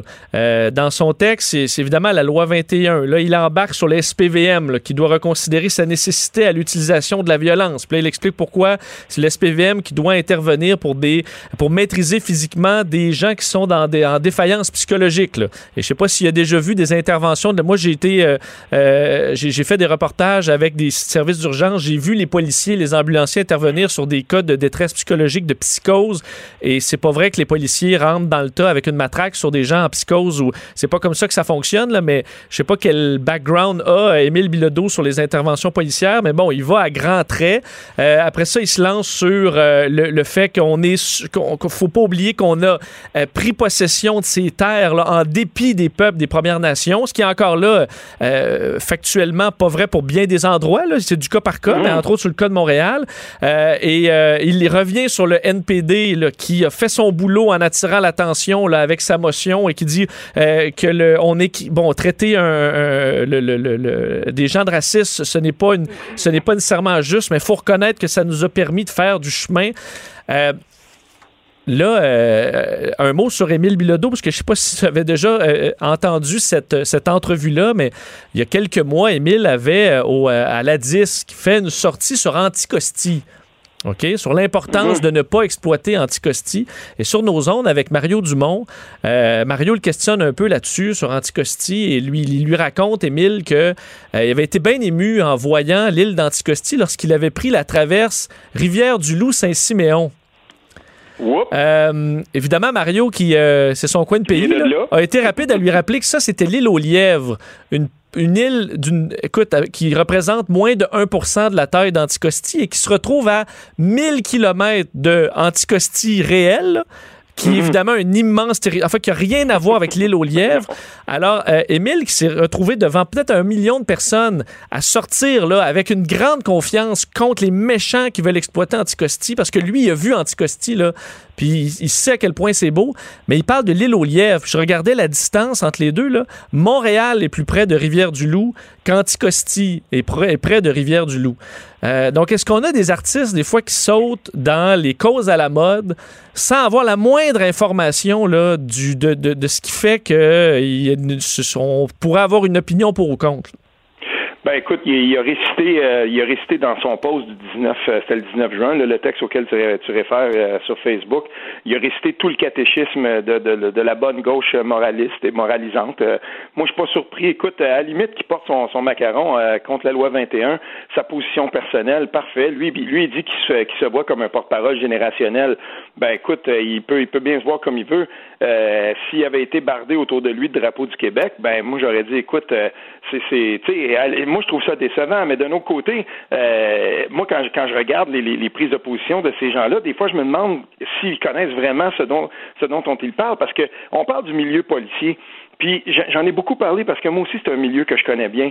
Et, et, et, dans le milieu policier, quand je regarde, par exemple, le, le, la, la, façon dont, euh, dont les, les, les, les, services de police régionaux, comme ceux qu'on a ici, la Sûreté du Québec, la façon dont ça fonctionne, je veux dire, j'ai moi, là, j'ai de la, j'ai de la difficulté à, à, à trouver des, des, des, des, manières de faire qui sont qui seraient répréhensibles. Puis j'ai déjà demandé euh, à différents corps de police municipaux et provinciaux quand, après l'affaire George Floyd, j'ai dans, dans le cadre de, de quelques articles que j'ai écrits, ben on demandait bon ok les crimes euh, les crimes à caractère haineux tout ça bon ok ça existe mais on n'est pas du tout dans les proportions la formation quel type de formation qu'il y a tu sais euh, je, je, je, partageais ça il y a quelques jours euh, dans certains États aux États-Unis notamment par exemple en Louisiane ça prend trois fois plus d'heures de formation pour devenir coiffeuse ou barbier parce que c'est deux, deux cours différents que pour devenir policier.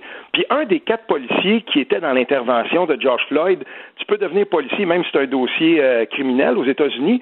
Puis ce policier-là, avec quatre jours d'expérience, il s'est retrouvé dans le feu de l'action avec une arme et un permis de tuer. Et, et on regarde comment ça s'est passé cette intervention-là. C'est contre toutes les pratiques nationales euh, du code national, de, de puis de la façon dont on fait la, la, la, la police, dont on forme la police aux États-Unis. Puis quand tu regardes comment ça s'est passé, puis le type d'intervention, écoute, il y en a eu au-dessus de 200 dans les cinq dernières années, 200 interventions de ce type-là, juste dans la ville de Minneapolis. Puis dans presque, dans presque 80 de ces cas-là, euh, il y, y, a eu des gens qui ont perdu connaissance. On, on fait pas ça, c'est pas la même chose. Et c'est ça qui a déclenché la, la, discussion qu'on a ici aujourd'hui. Mais il y avait des gens qui attendaient juste le bon moment pour ressortir ça. Puis ça, ben, ça leur a donné l'occasion de le faire là au Québec, parce que c'est pas vrai que les systèmes policiers se conduisent au Canada et au Québec de la même façon que ce qu'on voit aux États-Unis. Ça, c'est très mal connaître la police. Oui, c'est sûr que généraliser sur les puis je dis pas, il y a, des, des, débordements, puis on en a vu, euh, mais faut, faut effectivement pas généraliser. Je me souviens dans une des, euh, disons, parce que j'ai été en reportage avec des ambulanciers euh, et je me souviens d'être intervenu, moi je suis comme observateur, là, mais des ambulanciers appelés en pleine nuit à Québec et mhm. on arrive et on est dans le, un fond de ruelle sombre, pas de lumière, fond de ruelle glauque, là, épeurant. Et ce qu'on retrouve, c'est deux policiers à genoux dans une mare de sang, là, en train de, d'essayer de sauver un homme qui s'était ouvert euh, le bras là, sur une vitre cassée, là, mais une scène. Et tu sais, ces deux-là sont dans le fin fond de ruelle, dans le sang, là, à faire tout ce qu'ils peuvent pour sauver un être humain. Euh, et ça, c'est des choses dont on parle pas. Là. Et évidemment, il y a des cas, oui, de dérape, mais il faut, faut effectivement pas, euh, pas généraliser. Les interventions en santé mentale, euh, les policiers font, faut dire particulièrement à Montréal, je pense que c'est une majorité de cas, malheureusement, que c'est comme ça, en toxicomanie et autres. C'est, c'est pas vrai qu'on fait juste aller de la matraque de nos jours. Les, policiers, les, policiers font beaucoup plus que ça. Alors, euh, ben, du moins à suivre. Eh, Steve, merci d'avoir été avec nous. Ben, on se reparle demain. Pendant que votre attention est centrée sur cette voix qui vous parle ici, ou encore là, tout près ici. Très loin là-bas? Ou même très, très loin. Celle de Desjardins Entreprises est centrée sur plus de 400 000 entreprises partout autour de vous. Depuis plus de 120 ans, nos équipes dédiées accompagnent les entrepreneurs d'ici à chaque étape pour qu'ils puissent rester centrés sur ce qui compte, la croissance de leur entreprise. Vincent Dessureau, passionné d'actualité et d'aviation. Bon, il pilote pas seulement un avion, il pilote aussi une émission. Vincent Dessureau, Cube Radio. On est de retour et on va surveiller dans les prochaines minutes euh, Dr Arruda, euh, directeur national de la santé publique, qui fait son point de presse sur la fin, euh, dans les dernières phases du déconfinement. On sait qu'on devrait annoncer là, le feu vert à l'Auto-Québec pour l'ouverture des casinos, reprise des activités dans les parcs aquatiques, les spas, parcs d'attractions, établissements d'hébergement touristique, les bars. finalement, les bars d'ailleurs. Alors, on verra les, détails. On surveillera la période de questions parce qu'évidemment, il y a plusieurs dossiers chauds, entre autres la fin du dévoilement quotidien des cas. À mon avis, ça va rebondir. On pourra voir les réponses du docteur Arruda euh, là-dessus. Euh, on parlait la semaine, enfin plutôt cette semaine, hein, de, du nightlife montréalais. Est-ce qu'on devait, entre autres, relâcher un peu certaines de nos vieilles règles entourant l'heure de, fermeture des bars, l'heure de fermeture de la vente d'alcool dans les dépanneurs? Est-ce que des fois, on a peur un peu avec l'alcool, la fête, euh, d'aller, de, donner un peu trop de liberté? une autre facette à, cette, à ce questionnement-là, amené par euh, Québec solidaire qui dénonce la réglementation trop sévère de distribution euh, et euh, au niveau des, des, de la bière. Donc, on sait qu'on a des bières de chez nous absolument extraordinaires. Demande au gouvernement d'adopter un décret pour autoriser dès maintenant les microbrasseurs à vendre leurs produits directement aux consommateurs, Euh, même en ligne, par livraison, commerce de détail ou dans les marchés publics. Euh, ça leur donnerait probablement bien de l'oxygène après une situation très difficile dans les derniers mois. Pour en parler, les responsables solidaires en matière de justice économique et fiscale et député de Rosemont, Vincent Marissal, est en ligne. Monsieur Marissal, bonjour. Bonjour. Euh, donc, faut dire, l'industrie euh, des microbrasseurs au Québec est très étendue, vivait un très beau succès. Est-ce qu'ils ont été euh, Oui. pas mal ébranlés dans les derniers mois? Ils ont été ébranlés comme euh, beaucoup trop de secteurs de l'économie qui ont beaucoup souffert et il y a beaucoup de ces entreprises qui sont jeunes. Les plus vieilles là, qui roulent depuis longtemps, là, je pense au Cheval Blanc Montréal, là, qui est le pionnier des pionniers, ça devrait aller. Mais même à ça, euh, ça prend quand même un banquier compréhensif, puis il va falloir que la, la- la- clientèle revienne aussi. Puis il y a toujours ce risque, ce spectre de deuxième vague. Là, je vous parle en direct de chez Ciboire, qui est une magnifique microbrasserie à Sherbrooke. Euh, il y en a 250 des microbrasseries au Québec, 5000 jobs directs. Là, je compte même pas les jobs indirects. Du développement local, c'est tout ce qu'on aime au Québec. C'est tout ce qu'on voudrait voir, par exemple, dans le, famille, le, le fameux panier bleu. Là. Oui. Produits locaux, faits par du monde d'ici, avec des produits d'ici, euh, avec du goût, avec du caractère. C'est un peu l'ADN du Québec puis des Québécois. C'est pas pour rien que ça marche, les microbrasseries. Alors nous, on leur demande, on demande au gouvernement là, un petit effort. Ça prend trois fois rien. Là. Pas besoin là, de, de- de virer le, le monde à l'envers puis d'ébranler les colonnes du temple. Là. Un petit amendement pour leur permettre soit de livrer directement à leurs clients, ce qu'elles n'ont pas le droit de faire, soit de livrer directement chez des détaillants, ce qu'elles n'ont pas le droit de faire non plus. Alors, vous voyez, c'est quand même pas euh, la physique nucléaire, là, puis ça coûte rien. Ça non, puis on pense pas que là, les, on pense pas que les gens vont se mettre à avoir un problème d'alcool euh, parce qu'on boit plus québécois. Là. Ah Ben écoutez, l'alcool au Québec, c'est un monopole de la SAQ. Si on avait un problème avec la consommation et puis les risques d'abus, je pense qu'on n'aurait pas mis ça entre les mains du gouvernement. Là. Mais il reste un petit côté, puis j'entendais vo- votre introduction, on a un petit côté encore un peu ju- judéo-chrétien avec l'alcool. Hein? On peut pas boire dans les rues, même si on ferme les rues, c'est compliqué. Euh, on a un petit côté commission des liqueurs encore. Là, les plus vieux vont comprendre ce que Oui. je veux dire. Mais moi, ce que je dis au gouvernement, c'est ça fait trois mois et plus que vous gouvernez par décret. Vous pouvez tout faire. Vous pouvez même nous empêcher, pour des raisons sanitaires, d'aller voir notre vieille mère qui meurt. Puis là, vous êtes en train de me dire que vous n'êtes pas capable de permettre à une microbrasserie de livrer une caisse de bière. C'est pas sérieux, là. C'est pas sérieux. Je répète, ça coûte rien à l'État. C'est pas compliqué. Puis des microbrasseurs, il y en avait quelques-uns ici aujourd'hui, là, réunis à Sherbrooke, parce que c'est une, belle communauté. Juste, juste dans les cantons d'Est, il y en a une vingtaine. Ouais, puis on, Ça nous aiderait à repartir. Et on remarque quand même, M. Marissal, pour avoir parlé avec plusieurs euh, personnes dans le milieu de la vente, peu importe ce soit quoi le, le produit là, fait au Québec, quand il est, euh, quand on le rend disponible là, et qu'on le montre, euh, les gens l'achètent. Oui, puis on l'a vu beaucoup avec euh, certaines venaisons là, de la viande, notamment, je pense par exemple le fameux agneau de Charlevoix qui était inconnu il y a une vingtaine d'années, mais je pense surtout au vigneron. Le vin québécois qui n'a pas toujours eu bonne presse, ben, c'est parce que la plupart des gens ne l'avaient jamais bu. Puis la qualité s'est améliorée avec les années. Puis maintenant, ben moi, dans mon petit supermarché au coin de la rue chez nous, c'est de la rue Masson, je peux acheter un vin de l'orpailleur. Oui, c'est vrai qu'on est fiers au Québec, puis ça fait partie aussi de, de notre développement économique. La pandémie, elle aurait eu juste ça de bon, c'est que peut-être qu'on a redécouvert certains de nos produits locaux, puis la valeur d'acheter local aussi. Est-ce que vous avez, euh, est-ce que le gouvernement a les euh, oreilles ouvertes à votre proposition ou pour l'instant c'est pas le cas? Moi, je pense que oui. Moi, je pense que oui. Je, suis en contact très fréquent avec Pierre Fitzgibbon, le ministre de l'Économie. Euh, on s'entend pas sur tout, là, ça, il va s'en dire. Mais euh, là-dessus, je suis sûr qu'on est d'accord sur le fait qu'il faut libéraliser ce marché-là. Faut l'ouvrir. La, la régie des alcools, des courses et des jeux, là, c'est, c'est, une des pièces principales de la maison des fous gouvernement. Là. C'est trop compliqué. Tous les gens qui sont dans le domaine de l'alcool, de près ou de loin, le disent. Euh, une microbrasserie fait affaire avec une soixantaine de lois, six ministères. Euh, une chatte, il retrouverait plus ses petits, mais je pense que Pierre Fitzgibbon comprend ça. C'est un gars d'action, c'est un gars d'entreprise. Sauf qu'il se bute euh, à certains, certains remparts, à des murs bureaucratiques.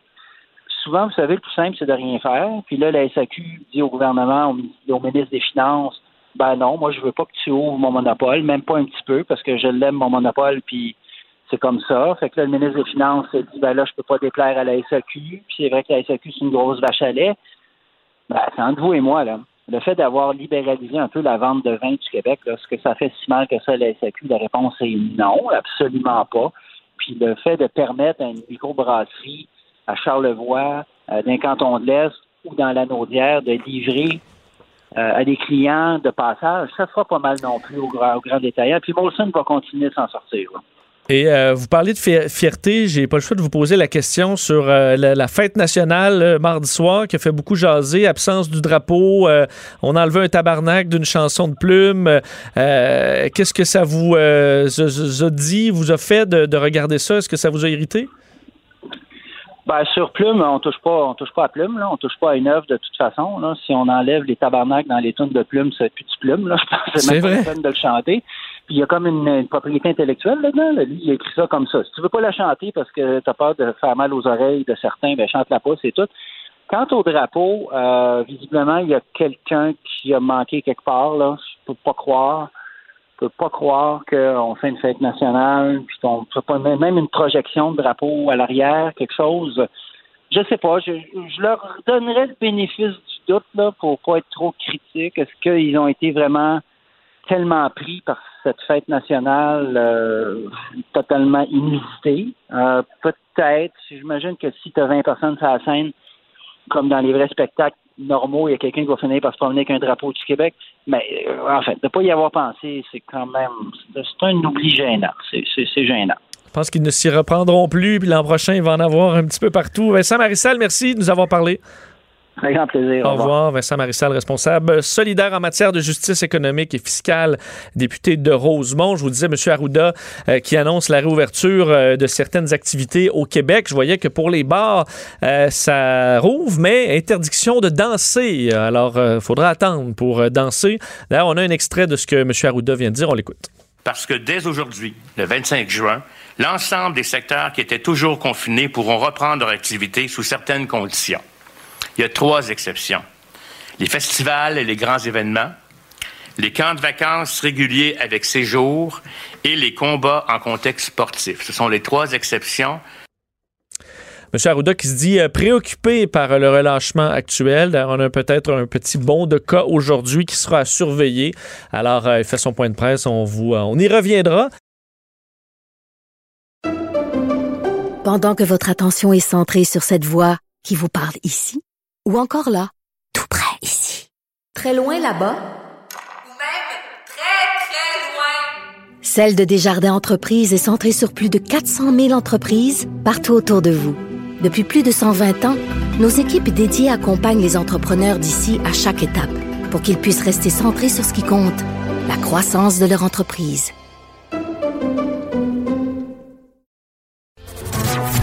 Ici, pas de contrôle C, contrôle V. On laisse les autres se copier entre eux. Vous écoutez Vincent Dessureau. Le, le commentaire de Danny Saint-Pierre, un chef pas comme les autres. Bon, oui, ce sera plus qu'un commentaire, je pense, parce qu'il sera là, euh, il sera là ben, jusqu'à la fin de l'émission. Euh, Danny Saint-Pierre, salut. Allô? Comment ça va? Ça va bien, il fait beau, on est bien. Content de te savoir dans l'émission parce que d'un, euh, j'aime beaucoup la, la bouffe. là. Moi, je suis pas chef comme toi, mais je vais assurément avoir mille questions, euh, mille questions pour toi. Je suis prêt. Tout D'abord, comment ça va l'été? Ben, écoute, on a réouvert notre resto hier. Là. Tu Nous, on a un petit resto à côté d'ici qui s'appelle Accommodation. Tu sais, On s'est fait comme un pop-up qui perdure où on fait de la pizza. Ben, je voyais parce que j'ai commencé à te suivre sur les réseaux sociaux. Oui. Hier, je veux dire, je sais pas ce que t'as.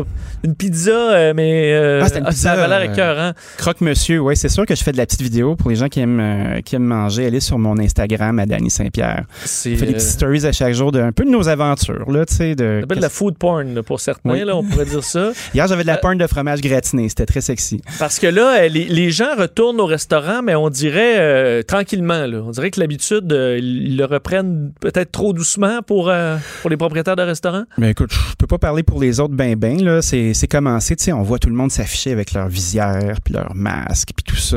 Nous, on a ouvert notre salle à manger, mais on a décidé de pas ne, ne- de ne pas remettre de serveur. Donc notre salle est là, elle est disponible, les tables sont distancées, les gens commandent au comptoir de façon très sécuritaire où on touche à rien, les gens sont tous avec les précautions qui s'imposent. Puis euh, soit que tu pars avec tes affaires ou tu manges chez nous. Fait que c'est bien le fun, c'est différent, c'est une nouvelle business. Et le rythme, j'espère, parce que moi-même, euh, qui va tout, demande toujours au restaurant, je Mhm. ne suis pas encore retourné. Donc là, je me dis, OK, en fin de semaine, on y va, là. On a le droit, on y va. Alors, je pense qu'on va se déniaiser euh, tranquillement.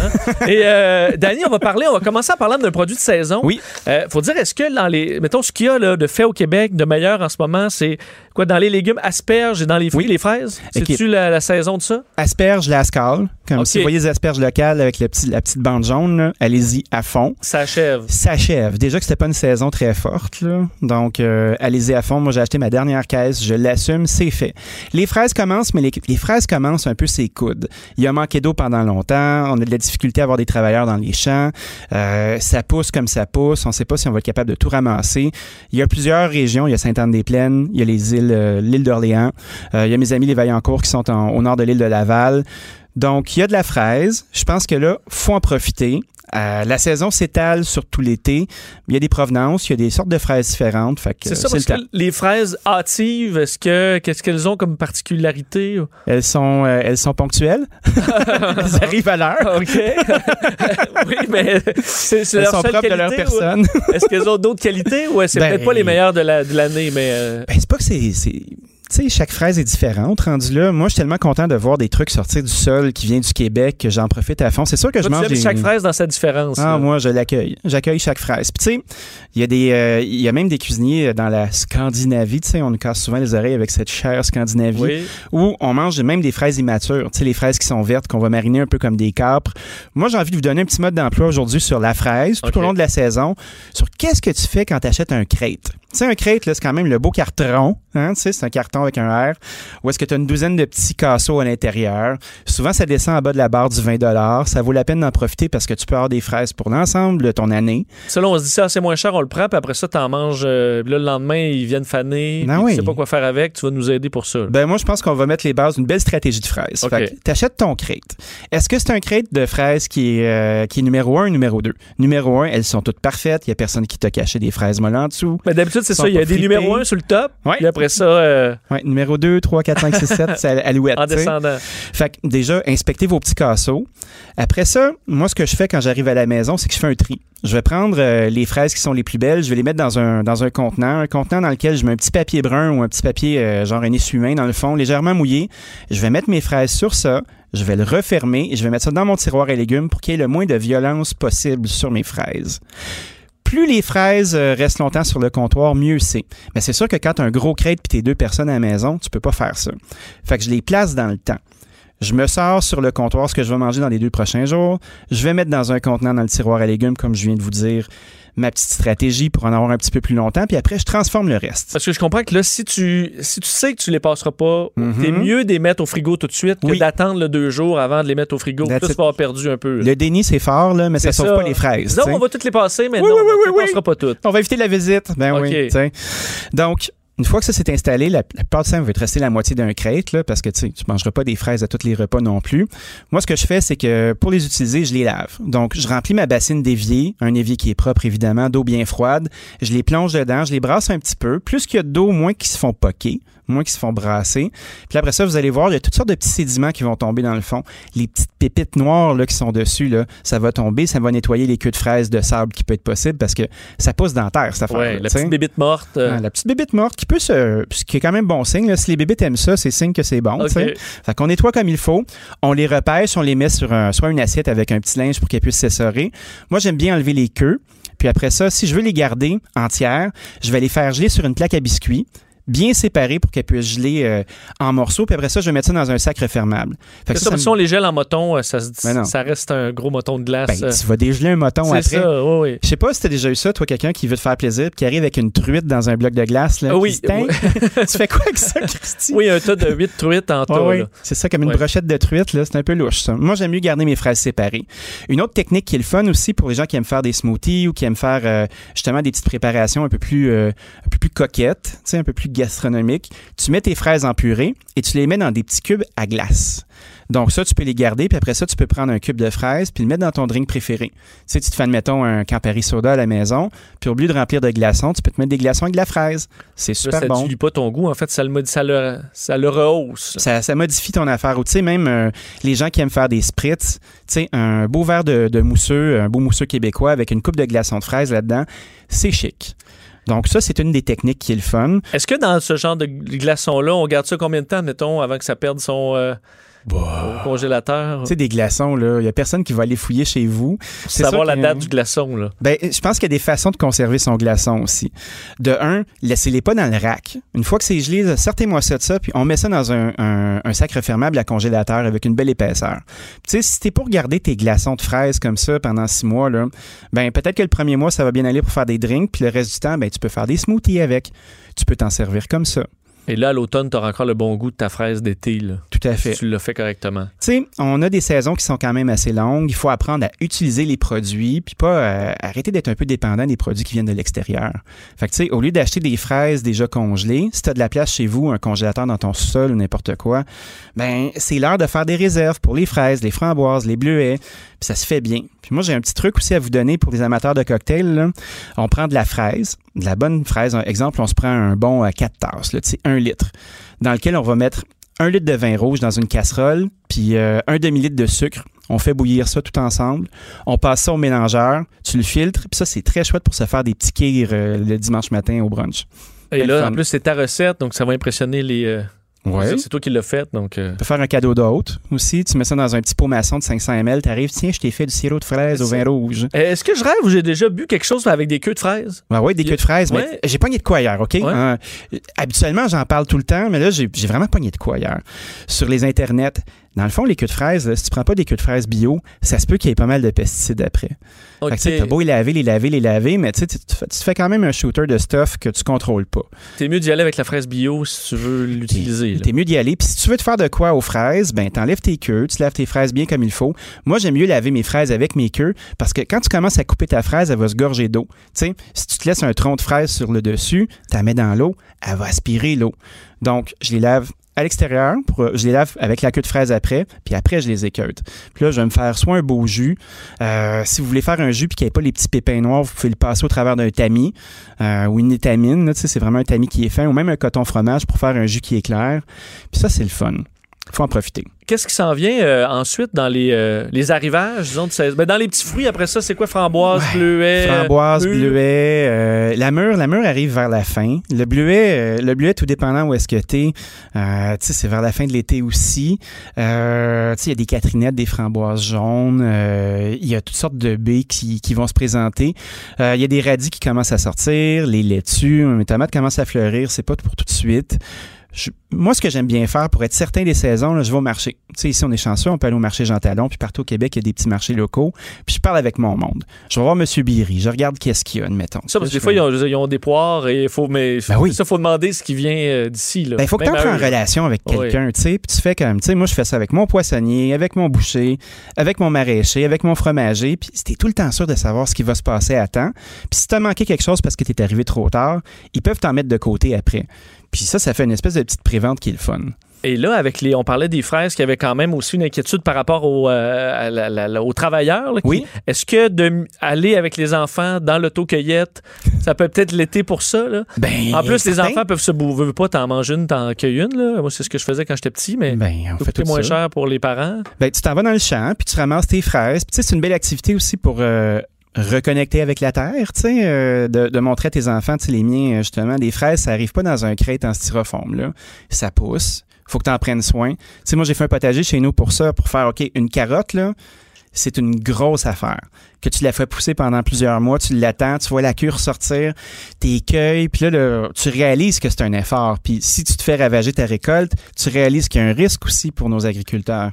Penses-tu, parce qu'on a parlé dans- avec des entrepreneurs euh, dans les derniers jours, puis euh, eux souvent vont, en fait, depuis la crise, disent qu'il y a quand même un- vraiment un, un intérêt pour acheter, acheter québécois chez les gens.